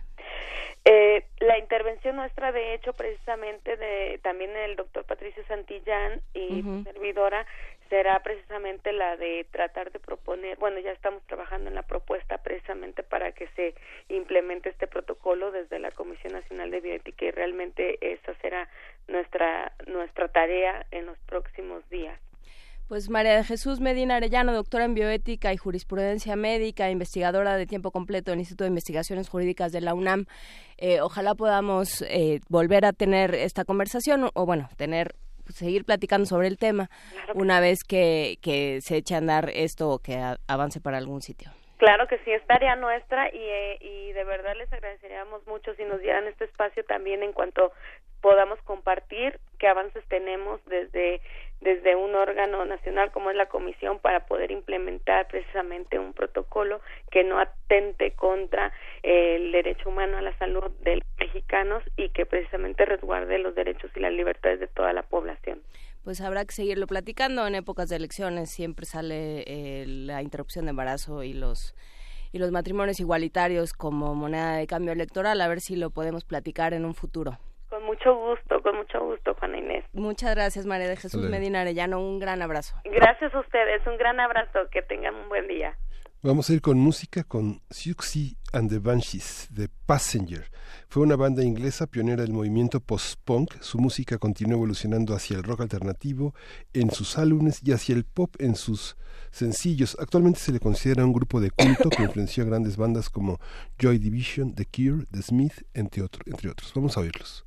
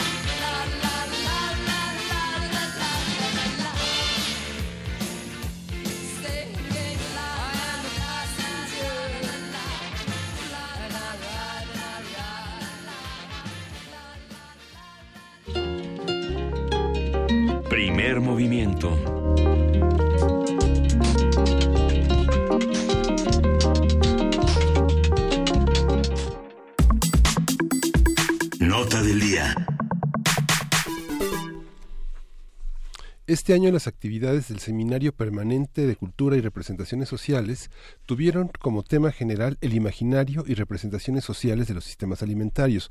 A lo largo del 2017, el Instituto de Investigaciones Sociales de la UNAM ha sido sede de diversos encuentros sobre el tema. El próximo viernes 17 de noviembre a las diez y media de la mañana se realizará la última sesión del año de este seminario en la que Sara Sefcovic abordará la literatura sobre el hambre, representaciones de la realidad o ficción imaginaria. La autora de 14 libros ha señalado que todo su trabajo tiene un sentido y objetivo, entender a México y a los mexicanos en su manera de pensar y de actuar, y entender a las mujeres en el lugar social que ocupan y la función que desempeñan. A partir de la conferencia sobre el tema, hablaremos con Sara Sefcovic sobre este género, lo que implica, de qué hablamos cuando hablamos de literatura sobre el hambre y qué función cumple. Sara es licenciada y maestra en sociología y doctora en historia por la UNAM, investigadora de tiempo completo en el Instituto de Investigaciones Sociales, articulista, novelista y, eh, pues, venturosamente colaboradora esporádica de este programa. ¿Cómo estás, Sara? Buenos días. Mucho gusto en saludarlos. Me- de verdad me emociona. ¿Cómo estás, Juan Inés? Hola, Miguel Ángel. Hola, Sara. Eh, Hola, pues Sara. Aquí puestos para, para lo que ustedes me pregunten. A ver, cuéntanos, ¿qué, de, de qué hablamos cuando hablamos de literatura sobre el hambre? Mira, como ustedes bien dijeron, este seminario trata todo el, trató todo el año sobre el tema de la alimentación.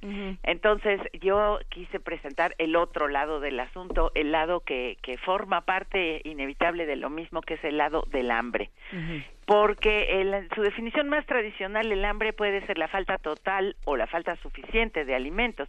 Suficiente quiere decir que según los expertos cada ser humano necesitaría 2.100 kilocalorías diarias para una vida sana, sobre todo los niños, para que puedan crecer, para que puedan aprender y evidentemente en muchísimos lugares eso no se tiene.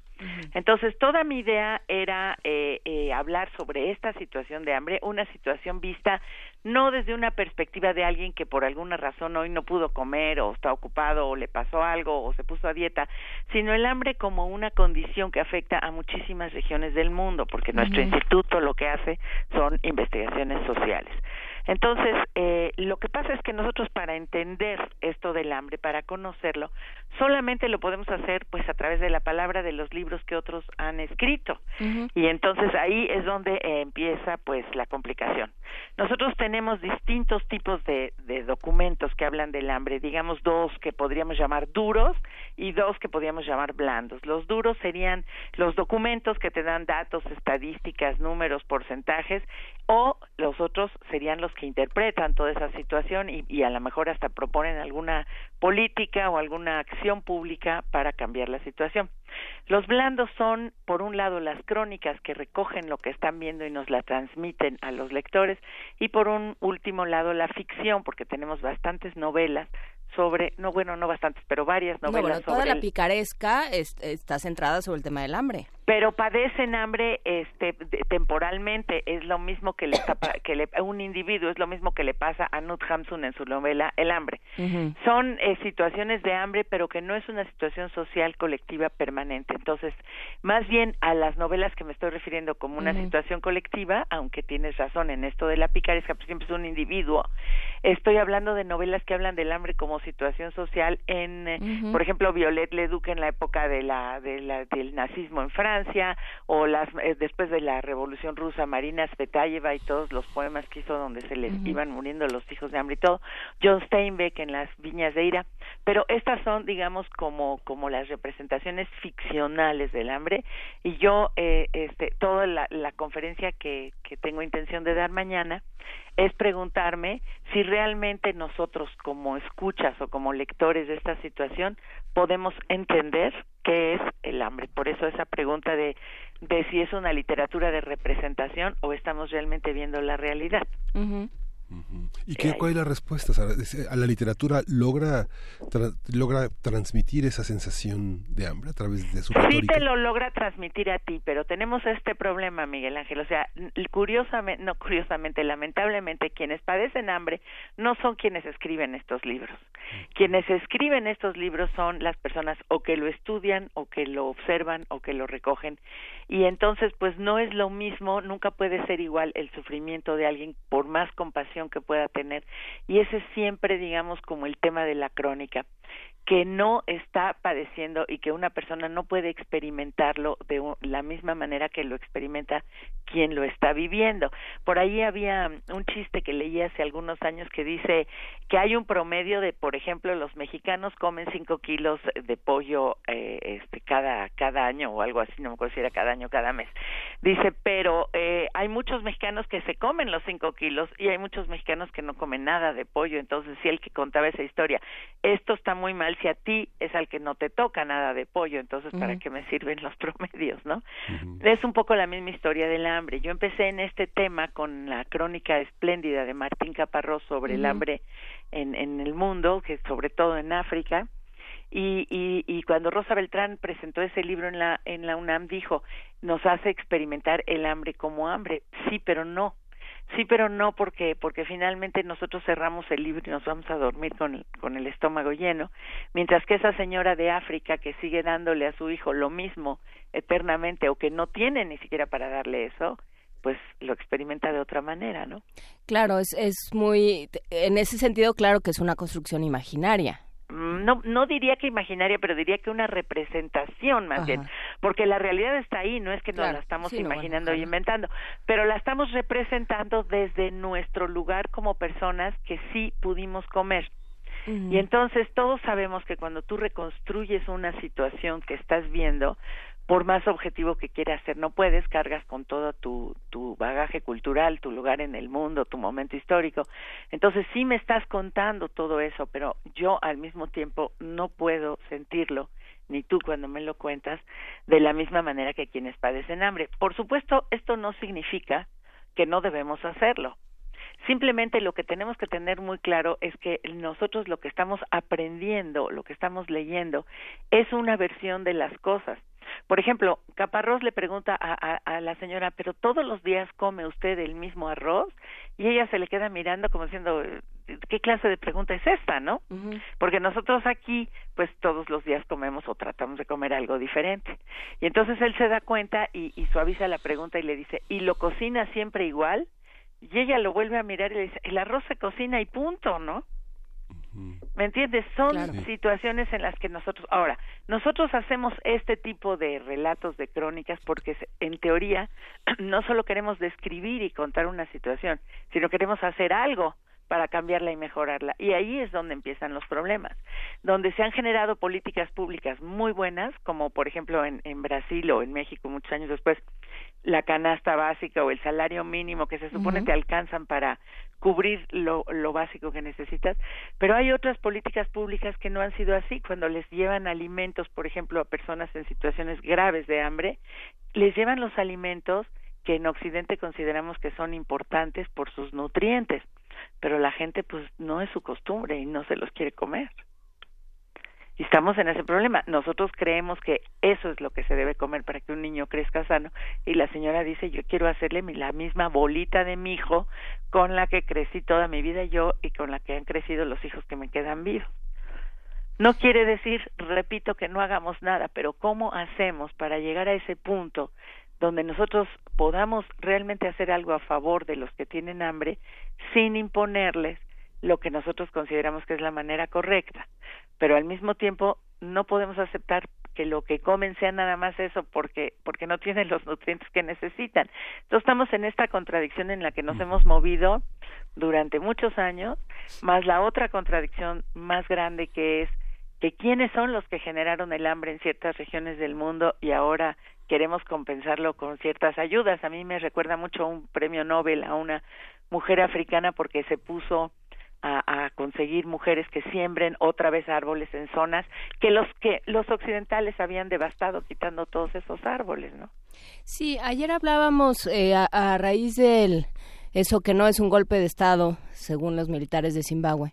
Hablábamos sobre sobre África y sobre esta noción que nos que, que gusta tanto en Occidente que es el poscolonialismo que yo siempre le pongo comillas porque no estoy tan segura de que así sea De que sea ni pos. ni pos ni nada, ¿no? Entonces, ¿qué hay también, no? O sea, ya ya acabé con ustedes, ya les este les organicé las fronteras como yo quise. Ya eh, me ya a- acabé con sus costumbres, les enseñé a que había que vestirse y a que había que usar pañuelo y estas cosas que los ingleses consideraban como el sumum de la civilización. Eh, y ahora les voy a decir que tienen que comer y ahora les voy a ayudar Exacto. como yo les quiero ayudar. Exacto. Ese, es que en ese problema es en el que estamos. Pero al mismo tiempo, pensamos que esto que ellos comen no tendría los nutrientes necesarios. Entonces, ¿qué hacemos? No, no sabemos qué hacer. Hacemos un gran, Bob, Bob Geldof hizo un gran concierto para la hambruna en no sé dónde. En México, hace, en diciembre del año pasado, la empresa Kellogg's prometió darle de desayunar cereal a un niño durante un mes por cada boleto vendido para un espectáculo de no sé qué. Y luego te O sea, dicen que es- un, un cereal no le va a servir de nada. es peor no hacer nada pero esto que estamos haciendo es, es que esa es la yo yo no voy a llegar a, mañana a esta conversación dando una respuesta porque evidentemente no la tengo pero te das cuenta lo que quiero da- eh, eh, es plantear qué es lo que estamos haciendo cuando nosotros pensamos cómo se debe ayudar. No podemos dejar que las cosas se queden como están pero sí nos damos cuenta que también se llevan 60 años ayudando a paliar el hambre ya como políticas oficiales y que también el hambre sigue ahí. Entonces, eh, eh, por ejemplo, estuvieron hace unos meses en la UNAM unos estudiantes sirios que están llegando a México después de la guerra y que te dicen eso, tenemos todos los alimentos del mundo que nos dan las Naciones Unidas en los campos de refugiados, pero nosotros no es eso el tipo de alimentos que comemos, no son las, ¿me entiendes?, a las que estamos acostumbrados. Eh, pero tampoco los, pues te parecería que los dejen morirse de hambre. Entonces, ¿qué, ¿qué se hace? ¿Cómo está la cosa? ¿Es peor estar haciendo lo que hacemos? ¿Es mejor estarlo haciendo? ¿Qué debemos? En México hubo muchos años, acuérdense, la señora Echeverría llevaba unas galletas de dos tipos que tenían el montón de nutrientes para llevárselos a los desayunos escolares. Hoy esos desayunos escolares donde existen, que ya casi no existen, son pues eh, productos de, de panadería, de, este, ¿cómo se llama? Industrial, que a los niños les encantan, pero que es pura azúcar, puro carbohidrato y no tienen los elementos nutritivos. ¿Pero qué? ¿No les damos nada? Estamos en un problema. Sí, sí. Sara, ¿tú no crees que a veces se, se idealizan mucho las, eh, las costumbres de algunas sociedades que son Sí. muy, muy, muy pobres y que los requerimientos eh, nutricionales están muy por debajo de lo que podrían sostenerlos? Por ejemplo, muchos países que solamente comen, muchos, muchos lugares, comunidades, no países, sino comunidades donde solo comen una especie como de bolos, de masas. Que Sí, de esa ¿no? masa de, tri de mijo, de Ajá. trigo, de arroz, lo que sea que haya en su lugar, ¿no? Que no permite un desarrollo, por ejemplo, del lenguaje con la masticación o este, Ese es, ese es exactamente el punto que de los occidentales cuando van y les dicen, tú no puedes nada más comer esto, tú necesitas 2100 calorías pero que ni siquiera tienen esas bolas de, de, de algún cereal suficientes, pero necesitas proteína, porque en Occidente sabemos lo que significa la proteína para el desarrollo del cerebro, para el desarrollo de la, del músculo, para todo, ¿no? Pero, pues, ¿de dónde? ¿Y cómo se entiende? Porque bueno, esto esto pasa por, eh, por todavía por una visión, digamos, de minorías y mayorías de edad, o, lo, o, o puede pasar. No, no te entendí eso, a ver. O sea, pasa por eh, yo te voy a explicar cómo cómo deben de ser las cosas porque tú no, por, tú después de siglos de, de vivir, de estar en el mundo como cultura no has aprendido. El problema, eh, María Inés, no es que no hayan aprendido, es que nosotros, sabiendo ya las cosas que sabemos a través de la ciencia, nos damos cuenta que esa alimentación no les da lo que necesitan. Entonces, ¿qué estamos criando? ¿Qué estamos permitiendo que en todo África, en la mitad de la India, en montones de zonas de China, eh, haya millones de personas que están mal alimentadas en el sentido de permitir el desarrollo? Y por otro lado, viene la historia de que qué mundo aguantaría un desarrollo como el occidental, qué mundo te aguantaría que todo mundo coma carne, que todo el mundo use pañales desechables, no, pues el mundo se cae, no lo puede aguantar. El mundo está construido para que se desperdicien ocho mil toneladas de alimentos diarias en Francia o en Italia de lo que comen los ricos y ocho mil personas nos den la cifra mueran cada no sé cuántos minutos por hambre. Si tú cambiaras eso y distribuyeras eso, el mundo no se sostiene. Y ahí va el otro chiste aquel de Rockefeller que alguien le decía, ¿por qué no tiene tanto dinero usted y yo no tengo nada? Y él decía, tienes razón, a ver, son tres mil millones de personas en el mundo, yo tengo tres mil millones de dólares, ten tu dólar y vete de aquí. Nosotros no podemos sostener un mundo en el que todo mundo tuviera comida. La manera en que está construido el mundo es para que unos desperdicien y otros no. Y todos estamos queriendo y creyendo que esto se puede cambiar, pero no sé si se puede cambiar. Esa es mi muy triste conclusión. Sí, estamos frente a paradigmas. Nos ha tocado vivir en un momento en el que los paradigmas se nos caen a, a pedazos, A ¿no? pedazos. Aquello que, que era tan reconfortante de, eh, por ejemplo, si uno lee el, el principio hablando de, de, ahorita que decías de literatura sobre el hambre, yo pensaba en Dickens.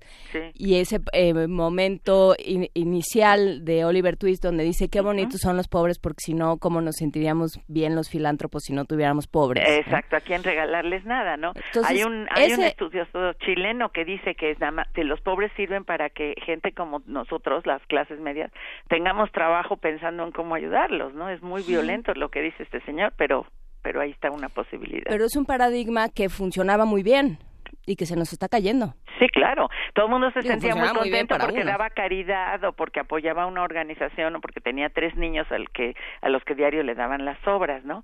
El tema es por eso a nivel social, por eso el tema se tiene que tratar y por eso es la literatura que busqué para esta ocasión, no la del digamos el individuo que no que no quiere decir que porque sea un individuo no haya muchos que están en esa situación, sino el tema social de cómo enfrentar y cómo resolver un problema así y además el otro lado, el qué haría el mundo si toda la gente que vivimos en el mundo quisiera tener o pudiera tener, no puede, no puede tener el acceso a todo lo que nosotros consideramos fundamental para la alimentación.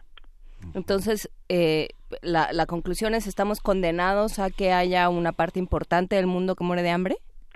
Si no, eh, mientras este sea el sistema en el que vivimos, lo que está funcionando es que hubo una depredación de muchísimas comunidades, como les llama Miguel Ángel, sociedades, Mm. países, en las que la gente ya no puede comer por las razones que quieras, por cómo fue el colonialismo, por lo que es el mundo, por cómo es el cambio climático, por el tipo de tierras que tienen, y otra, otro, otros grupos sociales donde el problema es el exceso de comida, el desprecio, que también son finalmente enfermedades, pero de otra manera.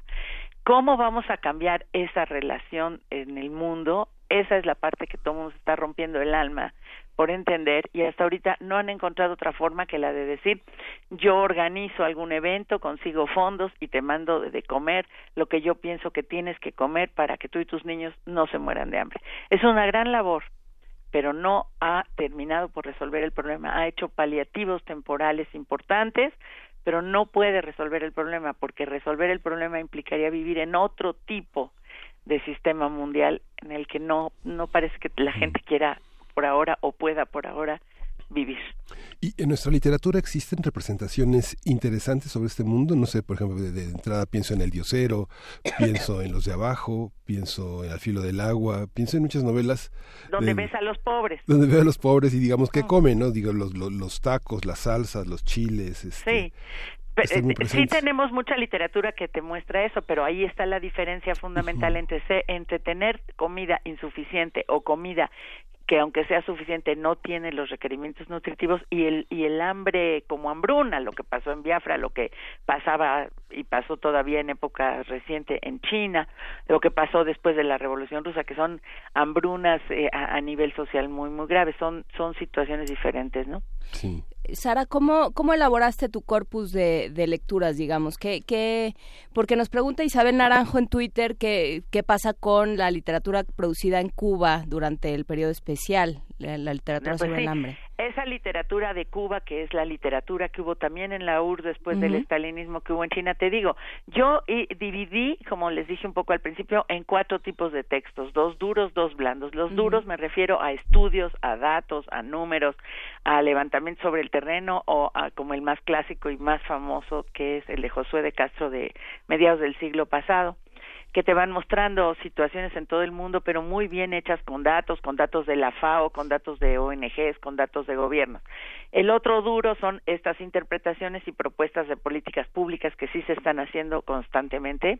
Y los blandos, lo que llamé blandos, son estas, eh, estos no, de la que hemos hablado aquí, novelas, pero novelas, eh, digamos, de un individuo o de un grupo social que por alguna razón padece hambre, de una familia que padece hambre, y el otro tipo de blandos son las crónicas, estas que van y nos recogen la realidad y dicen, mira, esto es lo que está pasando en África, esto es lo que está pasando en esta región de la India, y tú qué vas a hacer como para, porque Caparrós, por ejemplo, te está golpeando todo el tiempo, mientras lees esto, ocho mil ya se murieron, ¿eh? No se te olvide que veinticinco mil están a punto de, entonces te están re- recogiendo la situación y golpeando, pero tú de todos modos, pues, cierras tu libro y te vas a dormir. Entonces, esos son los cuatro tipos de fuentes que yo utilicé para llegar a estas conclusiones de qué podemos hacer, cómo realmente se puede ayudar. evidentemente yo no soy una persona experta en esto, mi trabajo es la literatura, pero por la literatura me fui también por el camino de los datos duros y todo, porque lo otro no me estaba dando una respuesta. Y bueno, más bien como les digo, esto es un planteamiento que tiene preguntas, que no tiene respuestas, que ve las respuestas que, se, que ha dado el mundo hasta ahora a este tipo de situaciones, a Biafra, Somalia, en Siria, cuando hubo pues durante un año un bloqueo absoluto de la ciudad de Alepo y no entraban alimentos, ¿no? ¿Qué respuestas ha dado el mundo frente a eso? Yo solamente lo estoy mostrando y no sé la verdad qué proponer, porque todas las propuestas que me encuentro tienen su lado muy favorable y su lado donde se topan otra vez con pared y entonces el mundo sigue en este mismo ciclo que aparentemente es interminable. Pues eh, sí, ¿no? Justamente nos tomó muchos siglos llegar a, a este pues a este estado de emergencia, ¿no? Y tomar conciencia de ese estado de emergencia, porque gente que tiene hambre, como lo dices, pues ha- hace mucho tiempo. ¿no? Siempre. Entonces, eh, tomar conciencia y tomar conciencia de no, por más que estemos, eh, que por más que hayamos convertido el, eh, la filantropía en un estilo de vida, no estamos incidiendo, ¿no? Eh, La razón por la que yo pre- eh, decidí hablar de hambre en un seminario sobre alimentación es que de acuerdo a los expertos, las tierras que tenemos en el planeta Tierra son serían suficientes para alim- alimentar a todo mundo. Si, si se siguieran ciertos criterios de formas de sembrar, de formas de distribuir, etcétera, etcétera.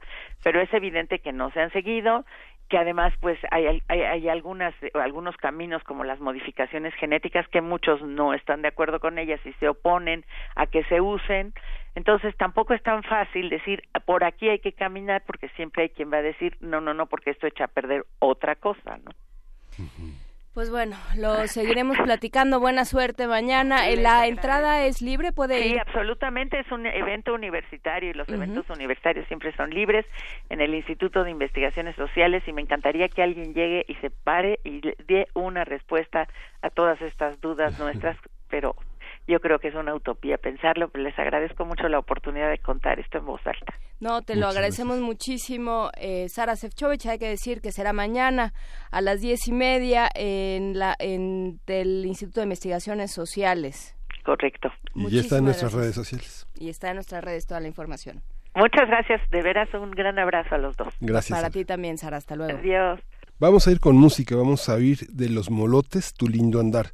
Este sopecito, el molote, es una fusión, una masa que sabe bien rico, dice Ismael Chavarría, bajista que, que junto a Gustavo Calzada, compositor, voz y ejecutante de la jarana, tuvieron la idea de formar el conjunto. Tu lindo andar es un tema con notas de jarana, acordeón, clarinete y cajón, un tema de cajón.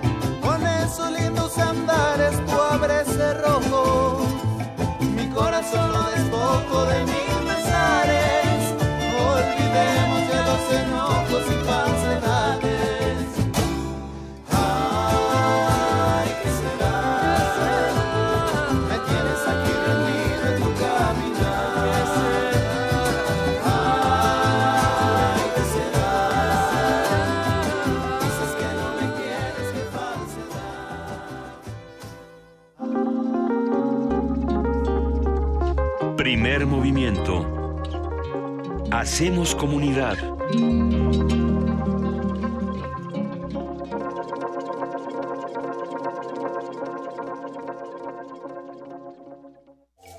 La huida de Quetzalcoatl.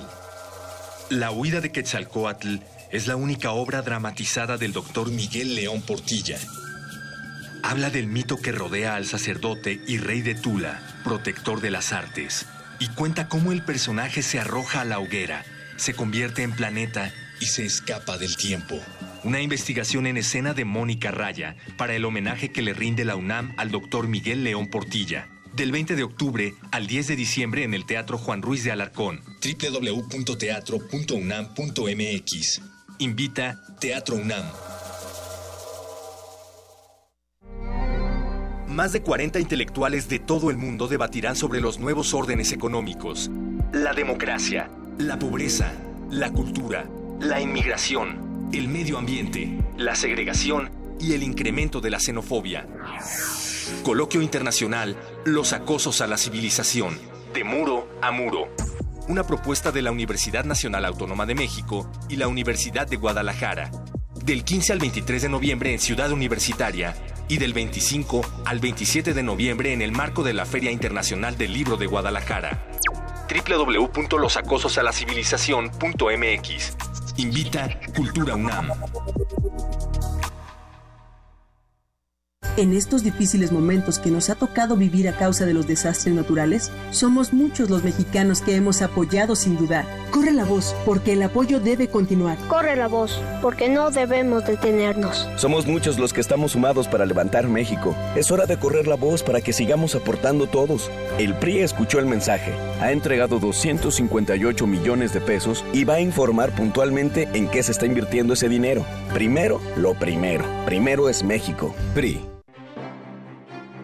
La exposición Carlos Ginsburg reúne sus más representativas e icónicas obras basadas en fotografías, donde cuestiona la figura del artista global, la estética del turismo o la experiencia del lugar como un espacio para la experimentación conceptual. La creación de Carlos Ginsburg suele involucrar el performance y comienza en el dominio privado, la casa, el espacio íntimo, para apropiarse luego del espacio público. La muestra Carlos Ginsburg se puede visitar en el Museo de Arte Carrillo Gil.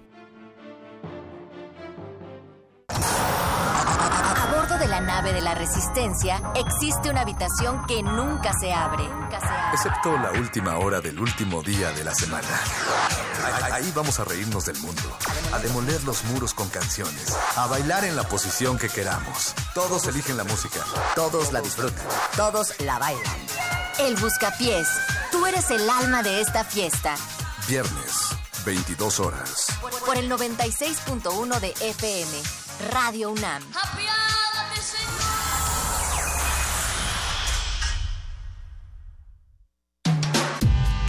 Primer movimiento. Podcast y transmisión en directo en www.radio.unam.mx.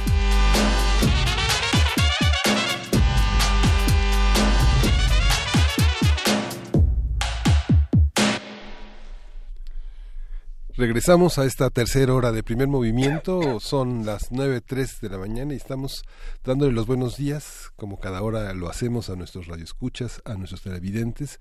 Y vamos a continuar con un, con un programa que cierre de una manera muy rica, pero que también tiene atrás eh, mucho trabajo, mucha investigación. Platicamos hace unos minutos sobre la ley de objeción de conciencia con María de Jesús Medina Arellano, eh, que propone que revisemos esta, que, que revisemos esta ley.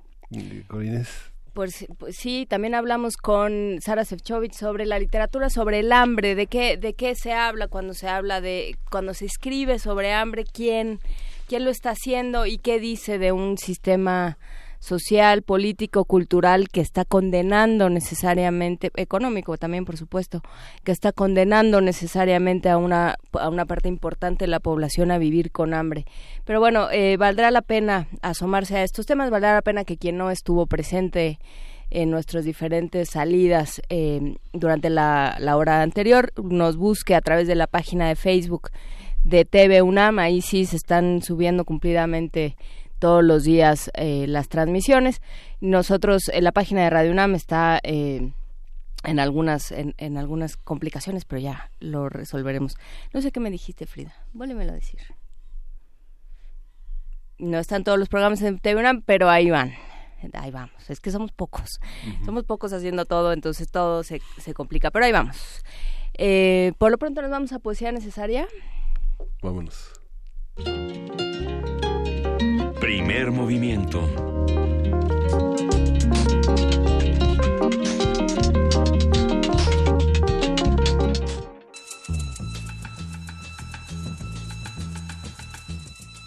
Es hora de poesía necesaria.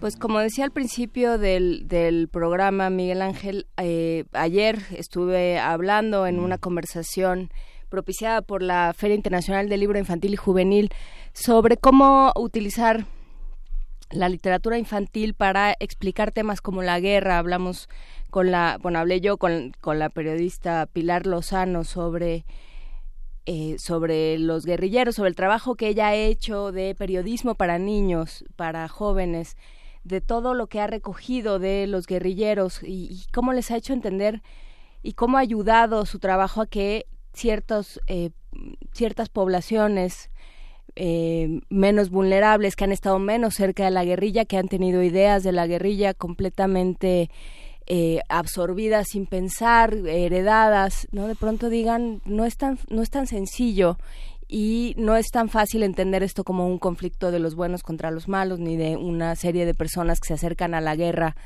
eh, por gusto, ¿no? Sino que se acercan por la desesperación. Y buscando poemas eh, de los guerrilleros me encontré con Jaime Suárez que es un periodista fue eh, fue guerrillero y después se hizo periodista en El Salvador y escribe a su padre que fue campeón de boxeo. Se llama un round a tu recuerdo y está dedicado a este campeón de boxeo Alex Suárez siempre me opuse a caminar con tu estatura en el ojal de la camisa simple cuestión de orgullo.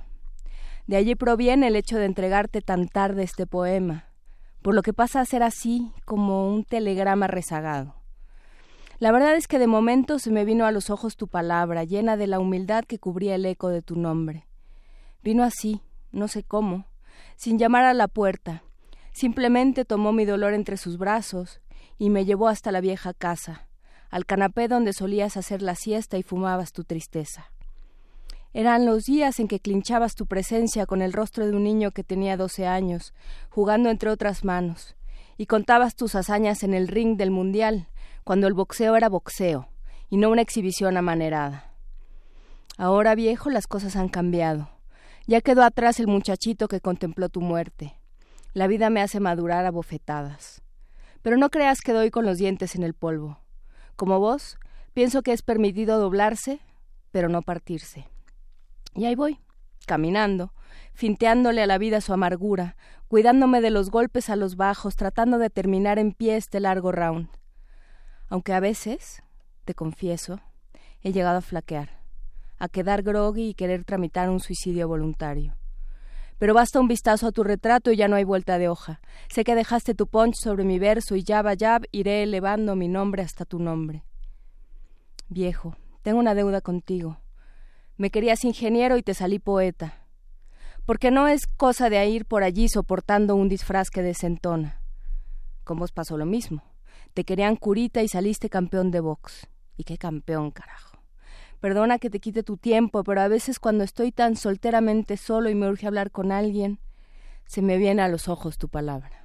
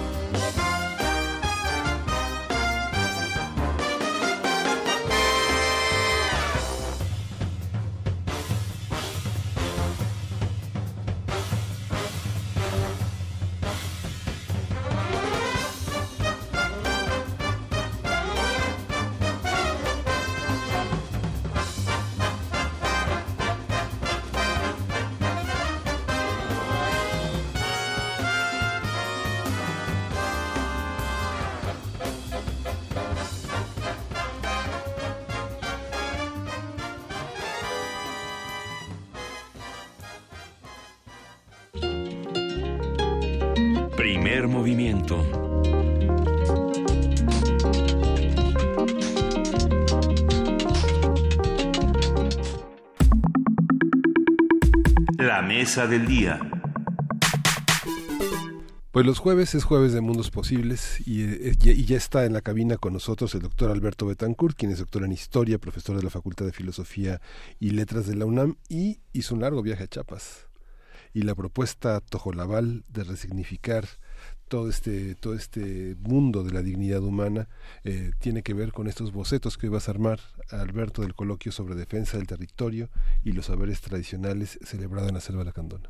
Sí, Miguel Ángel, buenos días. Juan Inés, qué gusto verte. Igualmente. La vida nos dio nuevamente el privilegio de poder visitar la selva lacandona y asistir ahí a un evento organizado por el Seminario Globalización, Ciencia y Diversidad Biocultural de la Facultad de Filosofía y Letras, un grupo precioso de jóvenes investigadores celtales, tojolabales, chuc, eh, canjobales, que tiene por nombre Jóvenes por Nuestra Esperanza, Nuestras Raíces, y la Red sobre Patrimonio Biocultural de CONACID, organizamos un evento, un coloquio que se llamó eh, Defensa de los Territorios, los Saberes Tradicionales y la participación de los pueblos originarios en el diseño de políticas ambientales sobre medio ambiente.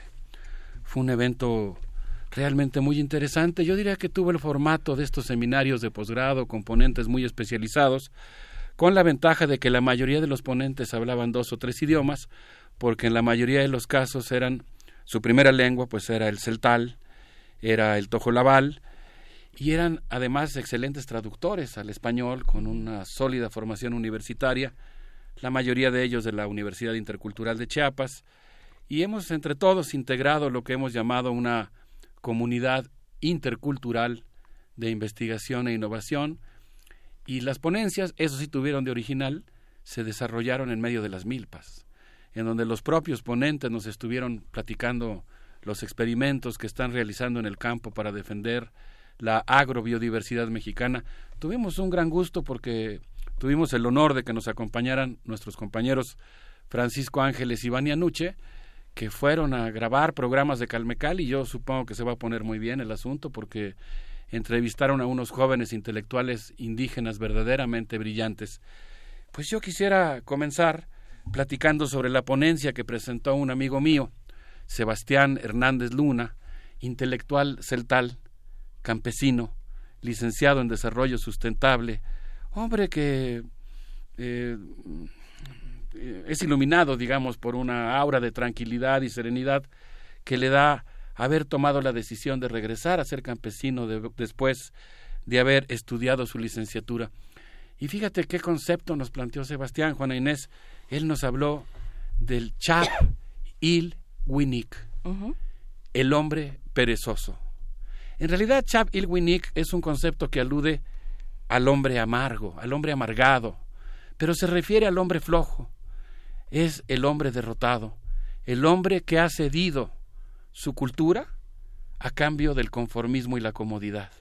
Por ejemplo, el campesino que deja de sembrar con los métodos tradicionales o que deja de practicar la rotación de cultivos en favor de utilizar fertilizantes químicos o abonos químicos o sembrar simplemente un solo producto como la piña que está siendo hoy promovida intensamente por el gobernador de Chiapas o el aguacate que ya llegó como una plaga que está invadiendo muchos territorios eh, en nuestro país.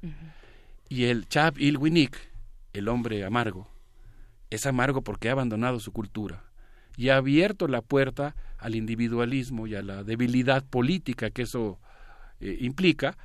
El Chap Il Winik abandona las buenas costumbres de las prácticas celtales de respeto a la naturaleza. Así que Sebastián Hernández nos contó de algo muy interesante. Ellos están practicando una rotación intensa de cultivos para tratar de proteger los suelos, de por sí muy delgados en las selvas tropicales, donde la capa arable es muy frágil y, y delgada. Entonces, están sembrando nuevos productos, siguen sembrando la milpa, que no solamente es maíz, por supuesto, sino que es un policultivo que se compone de la planta más visible y emblemática, que es el maíz, pero que incluye también la calabaza, el chayote, el frijol, etcétera. Pero están practicando entonces ahora, y por eso vine acompañado de estos productos, están sembrando, por ejemplo, flor de Jamaica. Están sembrando flor de Jamaica, entre otros muchos cultivos, pero fíjense ustedes la filosofía que está detrás del trabajo que desarrolla nuestro amigo Sebastián Hernández, a quien pongo hoy como ejemplo de algo que están practicando muchos indígenas celtales. Pues están sembrando, dice él, no haciendo caso de lo que sugiere el gobierno, que es sembrar para exportar y obtener dólares.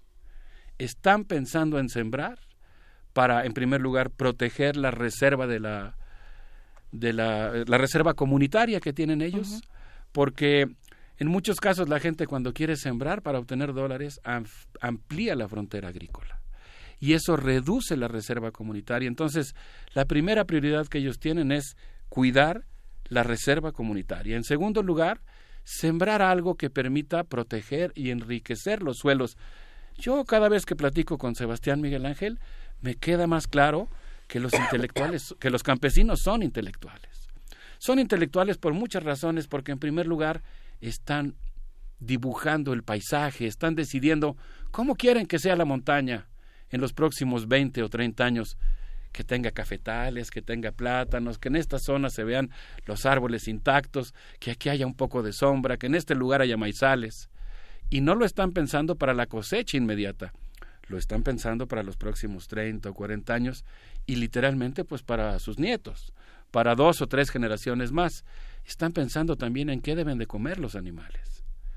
Pero Sebastián agregó además toda una concepción del trabajo agrícola. Sebastián dijo, nosotros queremos sembrar para que nuestra comunidad coma bien, para que tenga productos baratos, para que en lugar de que estemos provocando contaminación por el hecho de que los alimentos están producidos para viajar a grandes distancias, impulsados por la lógica del libre comercio, por entre comillas la racionalidad neoliberal, en lugar de eso, evitar la emisión de gases invernadero y tener productos que se consuman aquí mismo en la región, que ofrezcan nutrientes, que sean baratos, que, permitan fomentar la agrobiodiversidad y que además eh, fortalezcan la cultura. Entonces, fíjate, Sebastián terminó su intervención hablando de algo que a mí me gustó mucho. Dice, no solamente estamos sembrando Jamaica, no solamente estamos sembrando piña, no solamente estamos sembrando maíz o frijol. Esta es la flor de Jamaica, no voy a mostrar Mm. ahora su, su semilla, pero es muy interesante, nos estuvo explicando todo el proceso de la siembra. Él dijo también, estamos sembrando autonomía. También estamos sembrando soberanía alimentaria. Entonces, el acto de sembrar implica también sembrar un tipo de sociedad. Él dijo, estamos sembrando poder comunitario. O sea, tienen el ejido como garantía y, y no la este no la posibilidad de vender a dos pesos el metro cuadrado, ¿o sí? Así es. Eh, Jerusalén es un ejido que se fundó hace aproximadamente 40 años, es mayoritariamente celtal, aunque también hay población eh, canjobal y sotzil, por eso vengo acompañado de mi tapir, este tipo de animales preciosos que hacen los sotziles, eh, que me gusta traer a veces para que me acompañe. Y bueno, Sebastián terminó su, su intervención interesantísima mostrándonos uno de los experimentos que continuamente realizan los campesinos de esa región de la selva.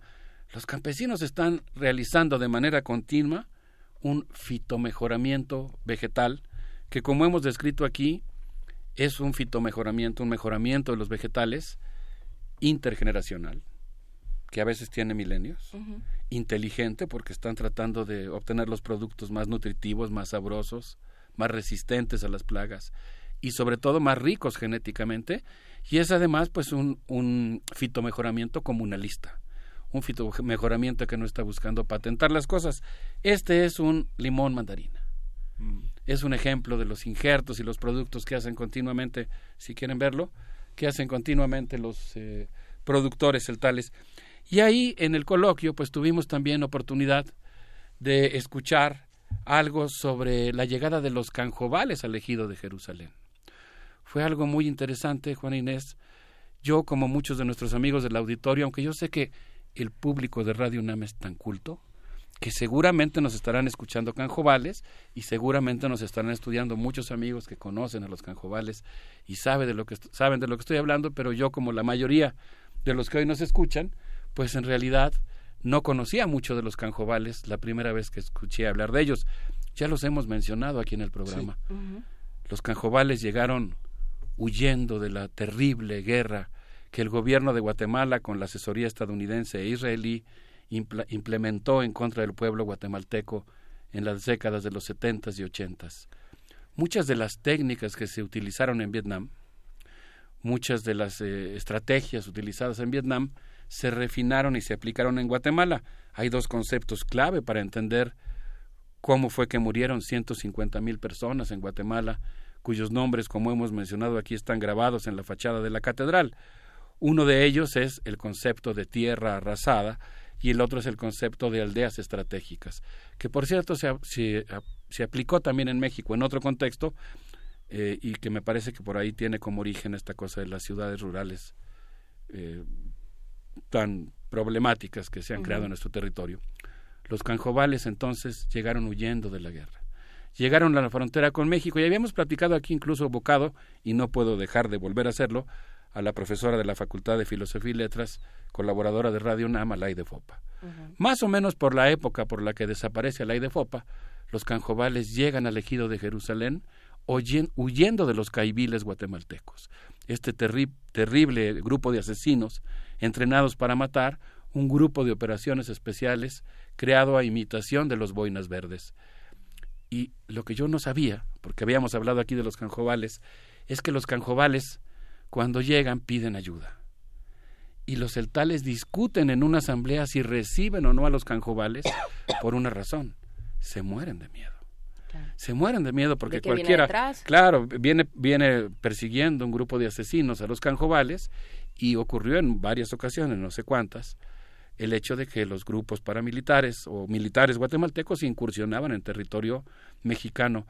Así que la Asamblea Celtal tuvo que dilucidar un asunto realmente serio. Tuvo que dilucidar si admitía o no a los canjobales. Decidieron hacerlo. Admitieron a los canjobales para que estuvieran en las casas y no podían dormir tranquilos. Eso es lo que me enteré hoy, ¿no? Es muy bonito cuando vas completando el cuadro. Ese dilema que enfrentaron, corrieron el riesgo, lo recibieron, estuvieron ahí y después casi como en el teatro de Ibsen, después de haberlos acogido y despertado el agradecimiento eterno de los canjobales, los empezaron a tratar un poquito mal.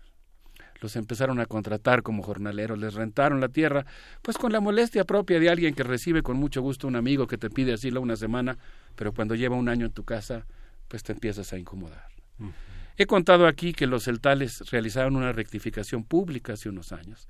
Le pidieron perdón a los canjobales y ahora han instaurado la norma de que siempre en las- entre las autoridades debe haber por lo menos un canjobal. Y están muy orgullosos de todo lo que los canjobales les trajeron. Les trajeron una nueva forma de sembrar el frijol con machete, que es mucho más rápida que con la coa, una nueva forma de sembrar el maíz y desde luego la marimba prodigiosa que escucharemos al final de mi intervención, que alegra las noches del ejido de Jerusalén y de muchas otras comunidades de la selva. Ahora, si les parece bien, me gustaría mucho si pudiéramos escuchar a Francisco Gómez. Eh, he hablado de los celtales y los canjobales, pero ahora vamos a escuchar al abuelo de mi amigo Eliber Gómez, de quien hablé cuando estuve en Ecuador, porque nos vimos allá.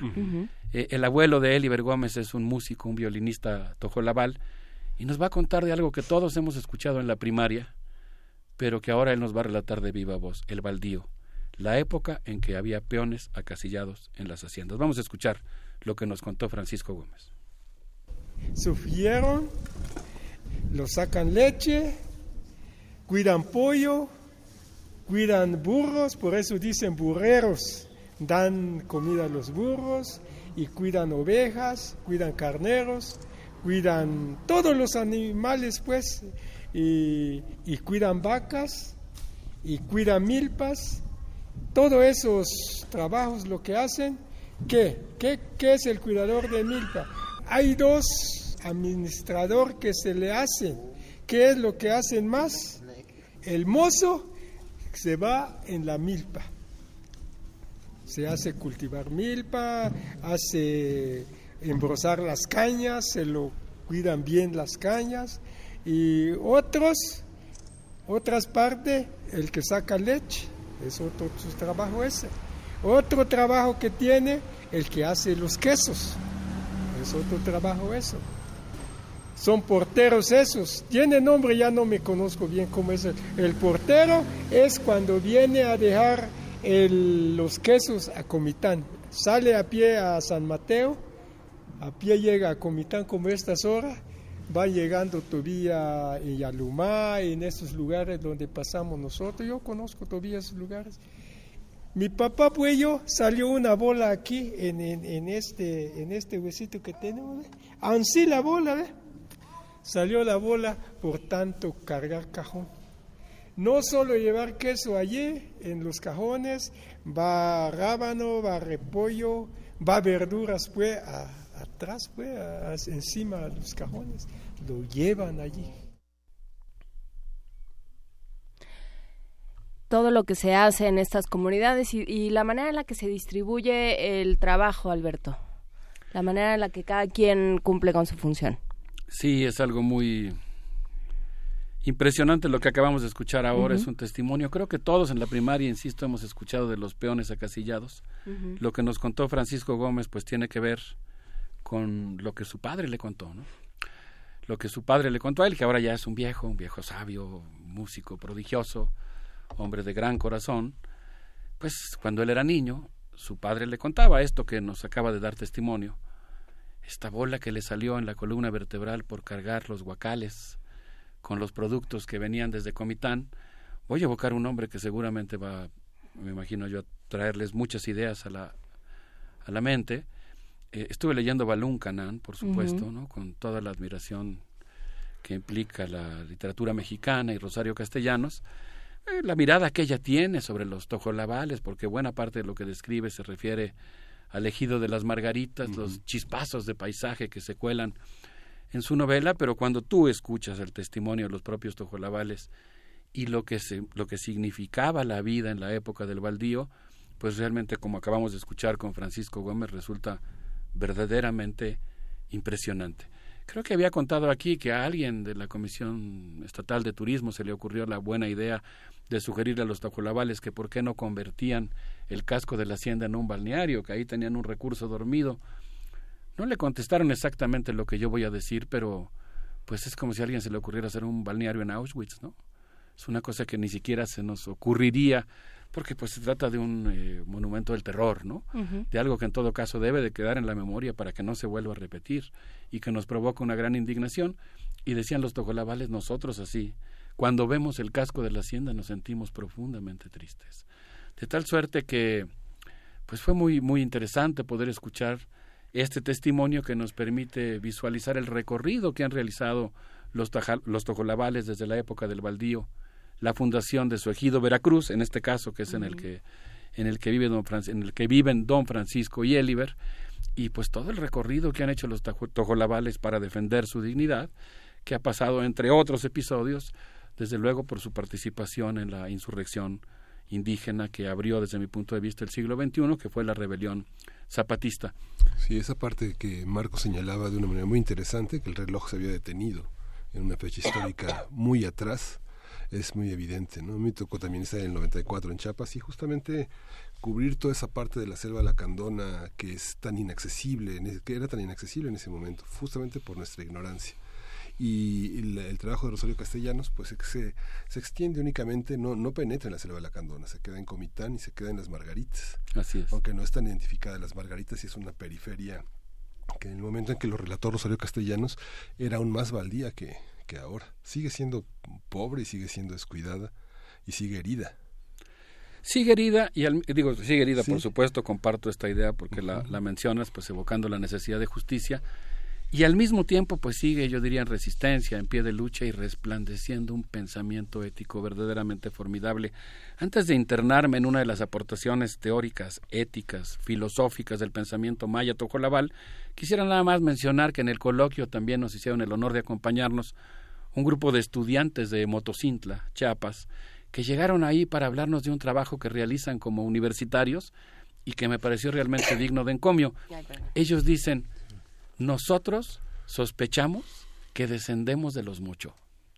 Sospechamos que somos Mocho, aunque no lo tenemos de cierto y hemos perdido la lengua, pero sentimos una responsabilidad y una obligación de ayudar a preservar esa cultura, de formar parte de ella y en todo caso de conocerla y ellos se han abocado a una tarea que realmente resulta formidable. Están eh, tratando de rescatar la lengua mocho, los bailes, la cultura, la comida, y pues es algo realmente impresionante porque quedan solamente 300 hablantes del mocho. Así que es este tipo de trabajos universitarios en el que uno dice, por favor, urge una tesis, urge un trabajo de investigación. Ahí es donde las universidades tendrían que aplicarse a hacer terapia intensiva. No, obviamente será desde dentro de la propia cultura que, que tendrá que hacerse el esfuerzo principal, pero pues como ocurre en muchas situaciones humanas, la ayuda de fuera no, no vendría mal, digamos. Sí, hace muchos años la revista de Estudios Mayistas publicó León Portilla un artículo muy amplio sobre esta sobre este, sobre este registro de las hablas y, y de la cultura que, que era que era posible que lo mantuviera viva y seguir nombrando nuevas realidades en un mundo que se les había cerrado, ¿no? Así es. Bueno, y pues para cerrar mi intervención, pero primero... Vuelvo de mi, este, de mi incapacidad bobetaria. No, creo que, a ver, y lo, lo ha platicado eh, de alguna manera también Miguel Ángel desde su, su postura como maestro. No, las universidades, y sobre todo pensando en la UNAM, pensando en la ENA, pensando en la UAM y por supuesto en las universidades eh, del- de otras partes de la República, no, no lo hacen desde fuera, o sea, la cantidad de alumnos que salen de ahí, o sea, yo creo que eh, sería un esfuerzo muy interesante acompañar a los jóvenes que van a regresar a sus comunidades. Hemos hablado aquí muchas veces cuando hablamos de innovación, de ciertos jóvenes, ciertos eh, personajes de nuestra comunidad que utilizan los saberes o utilizan aquello que vieron mientras crecían. Por ejemplo, me acuerdo de alguien que trabajó mucho con hoja de plátano, eh, ya no me acuerdo para qué, pero pero digamos que, que sabía una, una alumna de ingeniería, me parece, que sabía trabajar la hoja de plátano y sabía de lo que era capaz. Entonces, más bien ayudar a que los jóvenes regresen a sus comunidades con todo esto que ya saben y con los saberes que, que heredaron de sus padres y lo que heredaron de sus maestros, ¿no? Por ponerlo en esos términos. Y que entonces por ahí es por donde podremos hacer, hacer algo para que, para que los saberes realmente dialoguen entre sí. Si no, no va a tener sentido. Tal como ocurre con muchas otras palabras, yo de jovencito cuando escuchaba la palabra filosofía o la palabra trabajo académico me preguntaba qué era eso. Todavía no termino de respondérmelo, es un concepto que sigue en construcción, por supuesto, como debe ser, pero me va quedando claro que en relación al trabajo académico quiere decir pensar en voz alta y pensar en comunidad. Y ahora te agradezco mucho tu acotación, no sé si se entendió mal lo que yo dije, pero eh, tienes toda la razón. Creo que en muchas ocasiones la escuela ha jugado el papel de colonizar, de despojar de la cultura, de enseñar el español y hacer que se olviden los idiomas locales y las universidades como la nuestra que quieren por de oficio contribuir a construir una sociedad multicultural inteligente. Una sociedad multicultural inteligente para mí es aquella que en lugar de tirar a la basura la experiencia humana producida por las otras culturas, intenta potenciarla, hacerla florecer e integrarla, digámoslo así. Eh, no, no integrarla en el otro sentido que se usaba para la colonización, sino en el sentido de, de hacerla, de reconocer la coexistencia en el presente de diversas culturas, lo que Boaventura de Sousa Santos ha llamado ensanchar el presente, una universidad como la nuestra, efectivamente, lo que tiene que fomentar es que los jóvenes que quieren estudiar en nuestra universidad no, no tengan la disyuntiva de ser profesionistas exitosos abandonando su cultura o regresar a su comunidad, sino que justamente se logren armonizar las dos cosas. Es el caso justamente del ejercicio que estamos haciendo. Esta comunidad intercultural de investigación que nosotros hicimos integra a estos jóvenes hablantes que han decidido ser profesionistas para ayudar y potenciar a su cultura. Y en ese sentido quisiera ustedes quisiera que ustedes escucharan igual que nuestros amigos del auditorio el precioso testimonio de la potencia intelectual del pensamiento maya Tojolabal en voz de la maestra Flor de María Gómez, quien es profesora de la Universidad Intercultural de Chiapas y hace una reflexión sobre la necesidad de resignificar los derechos humanos y la dignidad humana a partir de reconocer que no podemos utilizar un mismo rasero para todas las culturas, sino que cada cultura tendría que definir qué es lo que considera la dignidad humana. Vamos a escucharla y hago un comentario al terminar.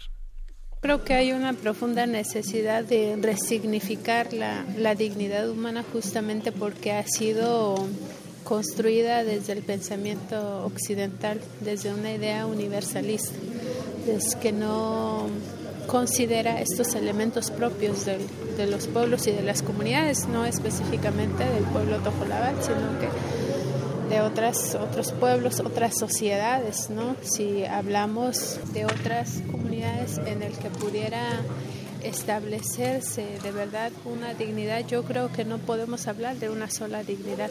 Entonces, por eso planteo la necesidad de volver a darle significado. ¿Qué significa para nosotros en nuestra comunidad?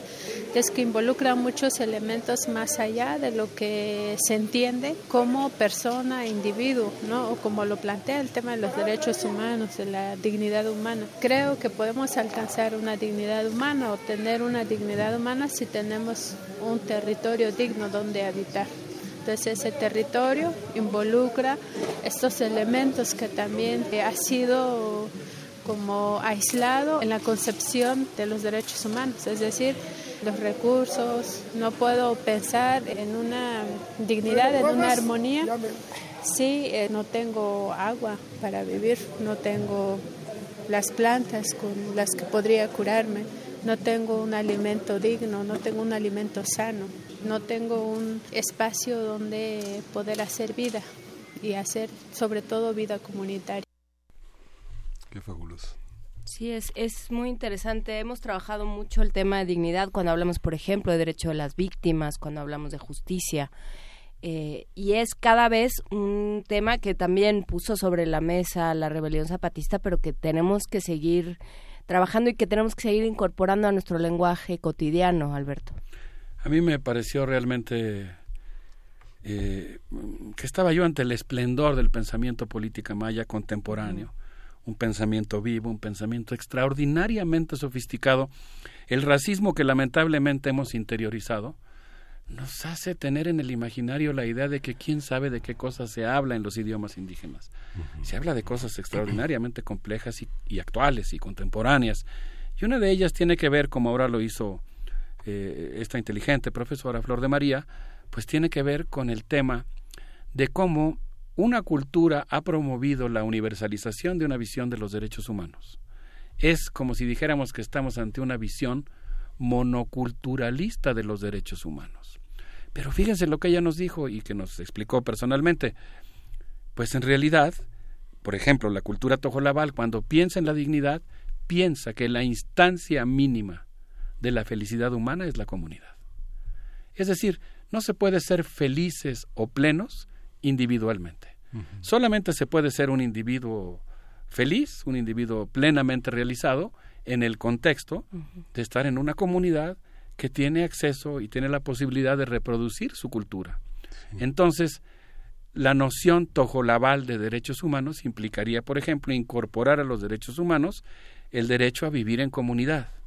Y para poder vivir en comunidad, como ella explicó, tienes que tener territorios, porque el territorio es a la cultura una premisa para su dignidad. Como ella misma explicó, para que puedas tener las plantas con las que te curas, para que puedas tener los vegetales con los que te alimentas, para que puedas ver convivir con los animales que veneras, para que puedas tener un lugar donde producir estos mundos posibles vivos que los diferentes pueblos originarios de, de nuestro país en particular, pero en el mundo entero, están produciendo cotidianamente. Entonces, pues a mí me parece que esta es una idea que indudablemente tiene mucho que aportar cuando nosotros pensamos en cómo queremos que sea nuestra nación en el futuro. Y eso para mí pues realza el hecho de que los pueblos indígenas son un componente fundamental del futuro de nuestro país. Y el espacio es el lenguaje también, ¿no? En las primeras clases que se toman para aprender el chino, lo que se aprende es que cada cosa tiene su nombre, no existe el nombre de árbol, ¿no? existe el nombre particular de cada, de cada árbol y Alfredo López Austin, ahora que hemos tenido un programa muy vinculado a todo nuestro pasado, señalaba en Cuerpo Humano e Ideología, este libro que publicó en la UNAM en dos tomos, que es extraordinario, los nombres que tienen las afecciones y las aflicciones del cuerpo y lo que le rodea y que tienen nombres en las culturas ancestrales que no tenemos nosotros y que la medicina apenas distingue en esta dificultad de, de, de car- caracterizar lo patológico y de caracterizar lo que no es patológico pero que es anómalo. Y justamente ahora que eh, Vania y eh, Francisco Ángeles fueron de viaje, me recuerdo una idea que eh, Claudio Magres decía sobre el viaje, que el viaje hoy se entiende como llevar las comodidades que tenemos en un lugar a otro. Y justamente ellos llegaron muy cansados y de un largo viaje. Significa que viajaron, que no se llevaron lo suyo para allá, sino que se encontraron con lo ajeno, ¿no? con lo otro. ¿no? Sí, es un largo viaje, realmente requiere de mucho esfuerzo, digamos, pero proporciona un gran placer, realmente es, es entrar a otro mundo. Sí, es un largo viaje no geográfico, digamos. Y por, por supuesto tiene sus eh, sus meandros y sus complicaciones geográficas, pero desde luego eh, estamos hablando de aquello que, que eso, que anunciaba de alguna manera dentro de un contexto muy particular Rosario Castellanos, que después de manera muy eh, clara y, y- pues necesariamente eh, muy firme puso en la mesa la rebelión zapatista y que todavía tenemos que, que empezar a interiorizar. O sea, tú hablabas de México tendrá que plantearse no me acuerdo cómo lo pusiste, pero tendrá que plantearse la relación con los pueblos indígenas para el futuro. México es los pueblos indígenas. ¿no? O sea, es- esta idea, ca- cada vez hay tantas cosas de las que nos tenemos que deshacer. Ahora que hablábamos con Sara Sefcovic, hablábamos también de eso, ¿no? Que, necesariamente llegamos siempre a eso. Tenemos eh, paradigmas que no funcionan, eh, formas de entender el mundo, de entendernos a nosotros mismos, de entender la función de cada uno de los de los actores sociales que ya no nos están funcionando y estamos en un umbral muy pues pues muy emocionante y muy aterrador al mismo tiempo. Y eso también entra como eh, también dentro de eso entra cómo nos entendemos como país y, y cómo vamos a seguir peleando. Vamos a pasar otros eh, cinco siglos peleando y diciendo ustedes no existen porque no piensan como yo o qué vamos a hacer Un amigo mío que participa en el movimiento urbano, que todavía existe y es muy importante, suele decir, en lugar de decir voy a tener que, vamos a tener que desplazarnos hasta allá, dice vamos a tener que desclasarnos hasta allá. Y se refiere al hecho de que, claro, tú llegas al metro Constitución de 1917 y vas todavía tres clases sociales más para allá. Y e- ese es un poco el sentido del viaje en un sentido de clase y en el sentido intercultural, ¿no? Realmente cuando haces el esfuerzo de abandonar, pues incluso tu propia concepción del mundo y entonces tienes la posibilidad de disfrutar de objetos como este, de palabras que escuchas, de conceptos, de maneras de vivir la vida que son distintas. Y en ese sentido, pues yo pienso que en México palpitan y coexisten distintos futuros posibles. Uno de ellos es el de la barbarie, yo diría el de la continuación de lo que actualmente domina, el de la barbarie monocultural, el del sometimiento, el de la imitación de lo que no somos, el del arrasamiento de nuestra diversidad cultural, el despojo a las comunidades indígenas, la laceración de sus territorios mediante el modelo extractivista, pero afortunadamente existe otro modelo que yo creo que es el que con el que tiene que comprometerse nuestra universidad, que es el modelo de un México floreado por culturas no folclorizadas, no fetichizadas, sino por culturas que mantienen su vocación agrícola, su tradición, su respeto a la naturaleza, su espíritu comunalista y sus múltiples aportaciones, diría yo, aunque sé que eso quizá merite un diálogo más extenso para justificarlo, pues sus grandes aportaciones a la filosofía de México, a la filosofía política de México, porque los pueblos indígenas han hecho aportaciones ontológicas, estéticas, éticas, eh, ecológicas, lingüísticas a nuestro país, y por eso yo me imagino que si entre los diversos futuros pues posibles que están actualmente en colisión en nuestro país, uno de los más felices sería justamente el de una sociedad multicultural inteligente, pero eso reclamaría de nosotros aprender a escuchar, aprender a escuchar a otros, aprender a tomar la palabra. Quisiera terminar nada más diciendo que pues yo me siento muy orgulloso de pertenecer a una facultad en la que se dan clases de tojolabal. Para los estudiantes y profesores de la Facultad de Filosofía y Letras, el tojolabal no es algo ajeno. Y existen algunas otras contadas instituciones en nuestro país donde ocurre algo así. Por ejemplo, en la Escuela del Rock a la Palabra, que el próximo jueves, según entiendo, me comprometo a enviarle el dato a Vania, a Vania, el próximo jueves va a celebrar, como parte del homenaje anual de la Cátedra Carlos Lenkerdorf, un evento en el que va a estar Juan Villoro hablando sobre el pensamiento tojolabal en el siglo XXI. Yo quiero, yo quiero agregar una cosa porque me parece que a veces primer, bueno, primer, primer movimiento eh, pone sobre la mesa algunas ideas y creo que Juan Inés puso una idea fundamental en esta mesa que es este el acompañamiento, el regreso de la gente, ¿no? Yo creo que no está entre la planeación de la universidad esa, ese desafío. Creo que hay que acompañar el regreso. Y, y es algo más allá que una bolsa de trabajo, ¿no? O sea, ofrecemos una bolsa de trabajo para nuestros egresados, no. O sea, ofrecemos un regreso. Yo creo que es una idea que vale la pena. Es que, por ejemplo, tomar, tú ponías ¿no? el, el ejemplo del el Ministerio de Turismo, bueno, la Secretaría de Turismo, diciendo, pues, ¿por qué no ponen aquí un balneario? ¿no? Brincándose la historia con un con un desconocimiento de la comunidad en la que están, del talante de las personas, del lugar, de la dignidad, de lo que implica y del simbolismo de cada uno de los sitios y de lo que ha sucedido allí. Si hubiera sido alguien que pertenece a esa comunidad y que creció eh, con esa con ese resquemor y con esa tristeza heredada de el lugar donde se donde se pisoteó esa dignidad no lo hubiera propuesto entonces plantear eso no hay hay que hacer todo por este país ¿no? hablábamos al principio del programa con Alfredo Ávila sobre cómo enseñar la historia bueno a quién le toca Pues es que si seguimos pensando que le va a tocar a la Secretaría de Educación, estamos perdidos. ¿no? Entonces, bueno, pues replantemos que a todos nos toca repensar y reorganizar este país.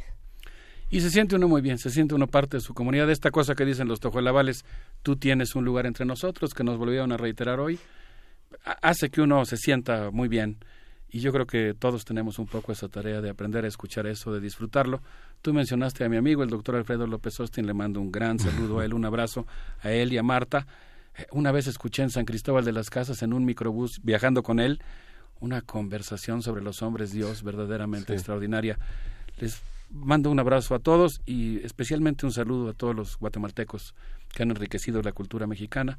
Les quiero proponer que nos despidamos con Marimba Canjobal en homenaje a, a todos los guatemaltecos que han llegado a nuestro país. Hay que decir que la nueva temporada de Calmecali, que eh, por supuesto incluirá estas conversaciones recogidas en el territorio de Tojolabal, pero también muchas otras, empieza a partir de enero. Así es que ya tenemos un motivo para sobrellevar la Navidad. Escuchar Calmecali. Vamos con Marimba. Muchas gracias, Alberto Betancourt. Gracias a ustedes.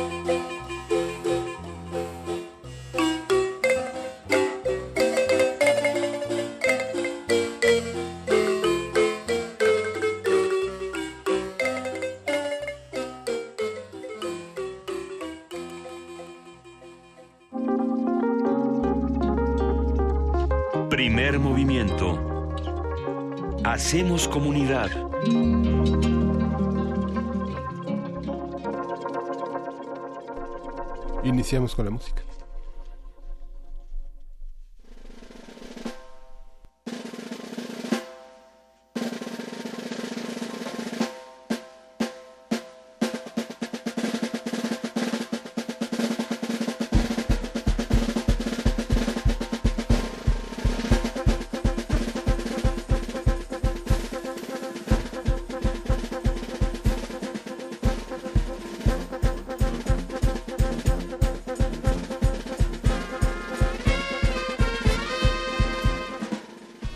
Escuchamos es Custino Oro con la orquesta Europa Orquestar.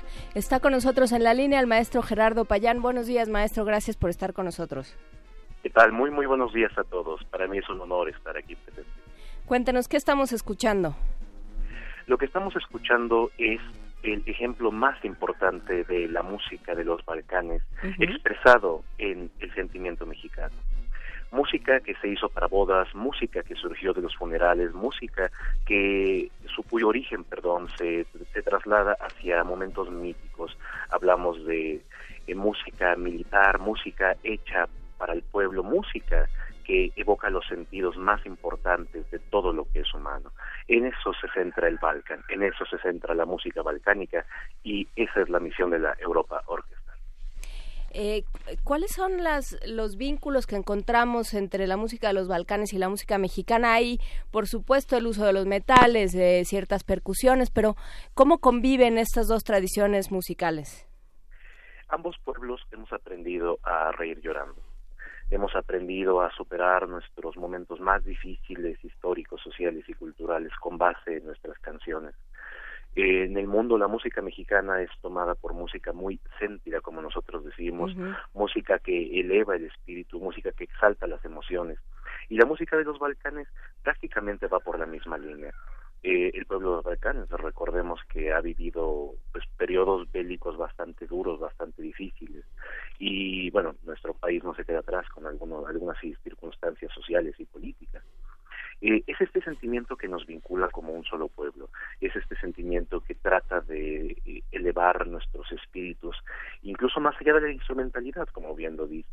La tuba aparece en las bandas sinaloenses, la trompeta para los mariachis, las percusiones y los barítonos para nuestras bandas de Oaxaca y de Puebla, pero a pesar de los instrumentos, lo más importante de esta situación es cómo se utilizan, qué lenguaje tienen y unidos qué pueden lograr. ¿Y cómo podemos, eh, cuándo van a estar, dónde van a estar, cómo podemos asistir a este concierto de la Orquesta Europa Orquestar? La Europa Orquestar ha preparado un concierto muy importante llamado De Vida y Muerte, en el cual unificamos las dos tradiciones, mexicana y balcánica. A nuestros amigos les hacemos la cordial invitación para el día de hoy, jueves 16 de noviembre, presente año, a las 19 horas, en el magnífico antiguo Colegio de San Ildefonso. Esperamos contar con su presencia, eh, tendremos un concierto bastante variopinto, lleno de muchas emociones, una gama de sensaciones realmente, realmente interesantes. Y al final, ¿por qué no brindar por la vida y por la muerte con una pequeña degustación de bebidas espirituosas? Bebidas espirituosas, nos parece muy bien. Eh, ¿Tiene algún costo la entrada? Así es, la cuota de recuperación es de 200 pesos. Al comprar su boleto, el Colegio de San Ildefonso estará muy agradecido porque este dinero se va directamente a los fondos, a las arcas de este hermoso palacio, para poder así ofrecer, seguir ofreciéndole talleres, seguir ofreciendo clases maestras, seguir ofreciendo todo lo que han trabajado durante al menos 25 años en el museo para que el centro de la Ciudad de México y nuestro antiguo barrio universitario tenga el brillo que siempre ha tenido para con nuestra sociedad. Pues entonces queda hecha la invitación este, este jueves die- 16 de noviembre a las 7 de la noche en el antiguo colegio de San Ildefonso. La entrada, eh, la cuota de recuperación es de 200 pesos, es a beneficio del colegio de San Ildefonso. Este concierto de vida y muerte con la orquesta Europa Orquestar que junta la, la tradición balcánica y la mexicana. Muchísimas gracias, maestro Gerardo Payán, por esta conversación. Para mí ha sido un placer, muchísimas gracias y nos vemos muy pronto. Y esperemos que sí. Muchísimas gracias. Y nos vamos a escuchar Spoitores con la orquesta.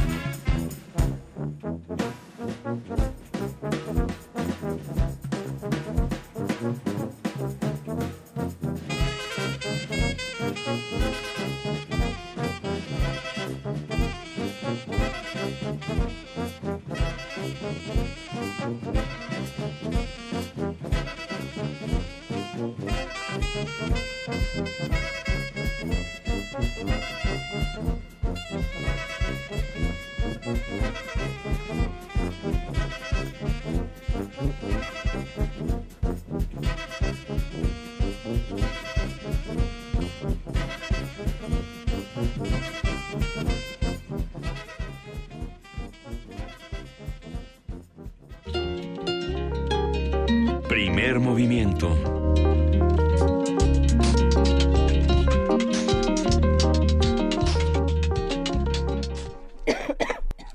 Ya, ya vámonos, por favor. ya casi nos vamos.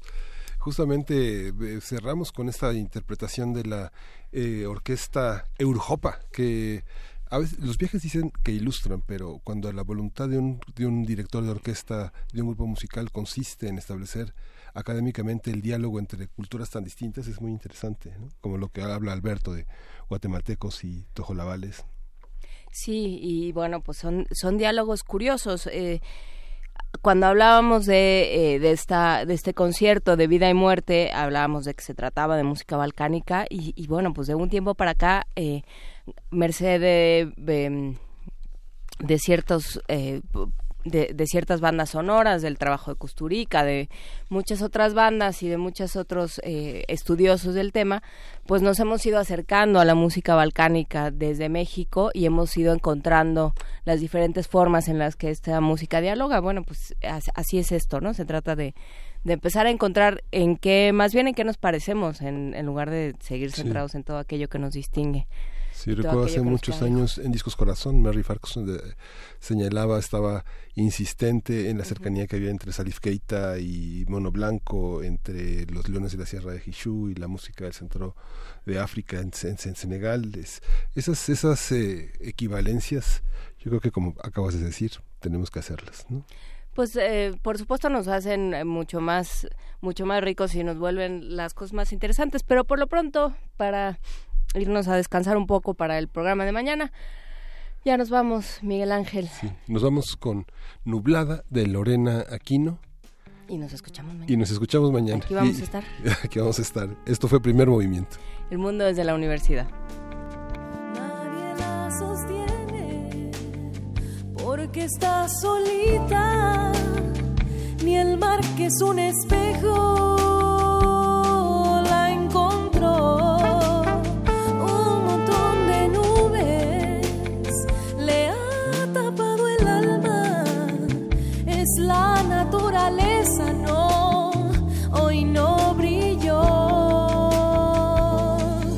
Asomará, escondiéndose en el paso de las nubes. Se asomará, se esparcirá.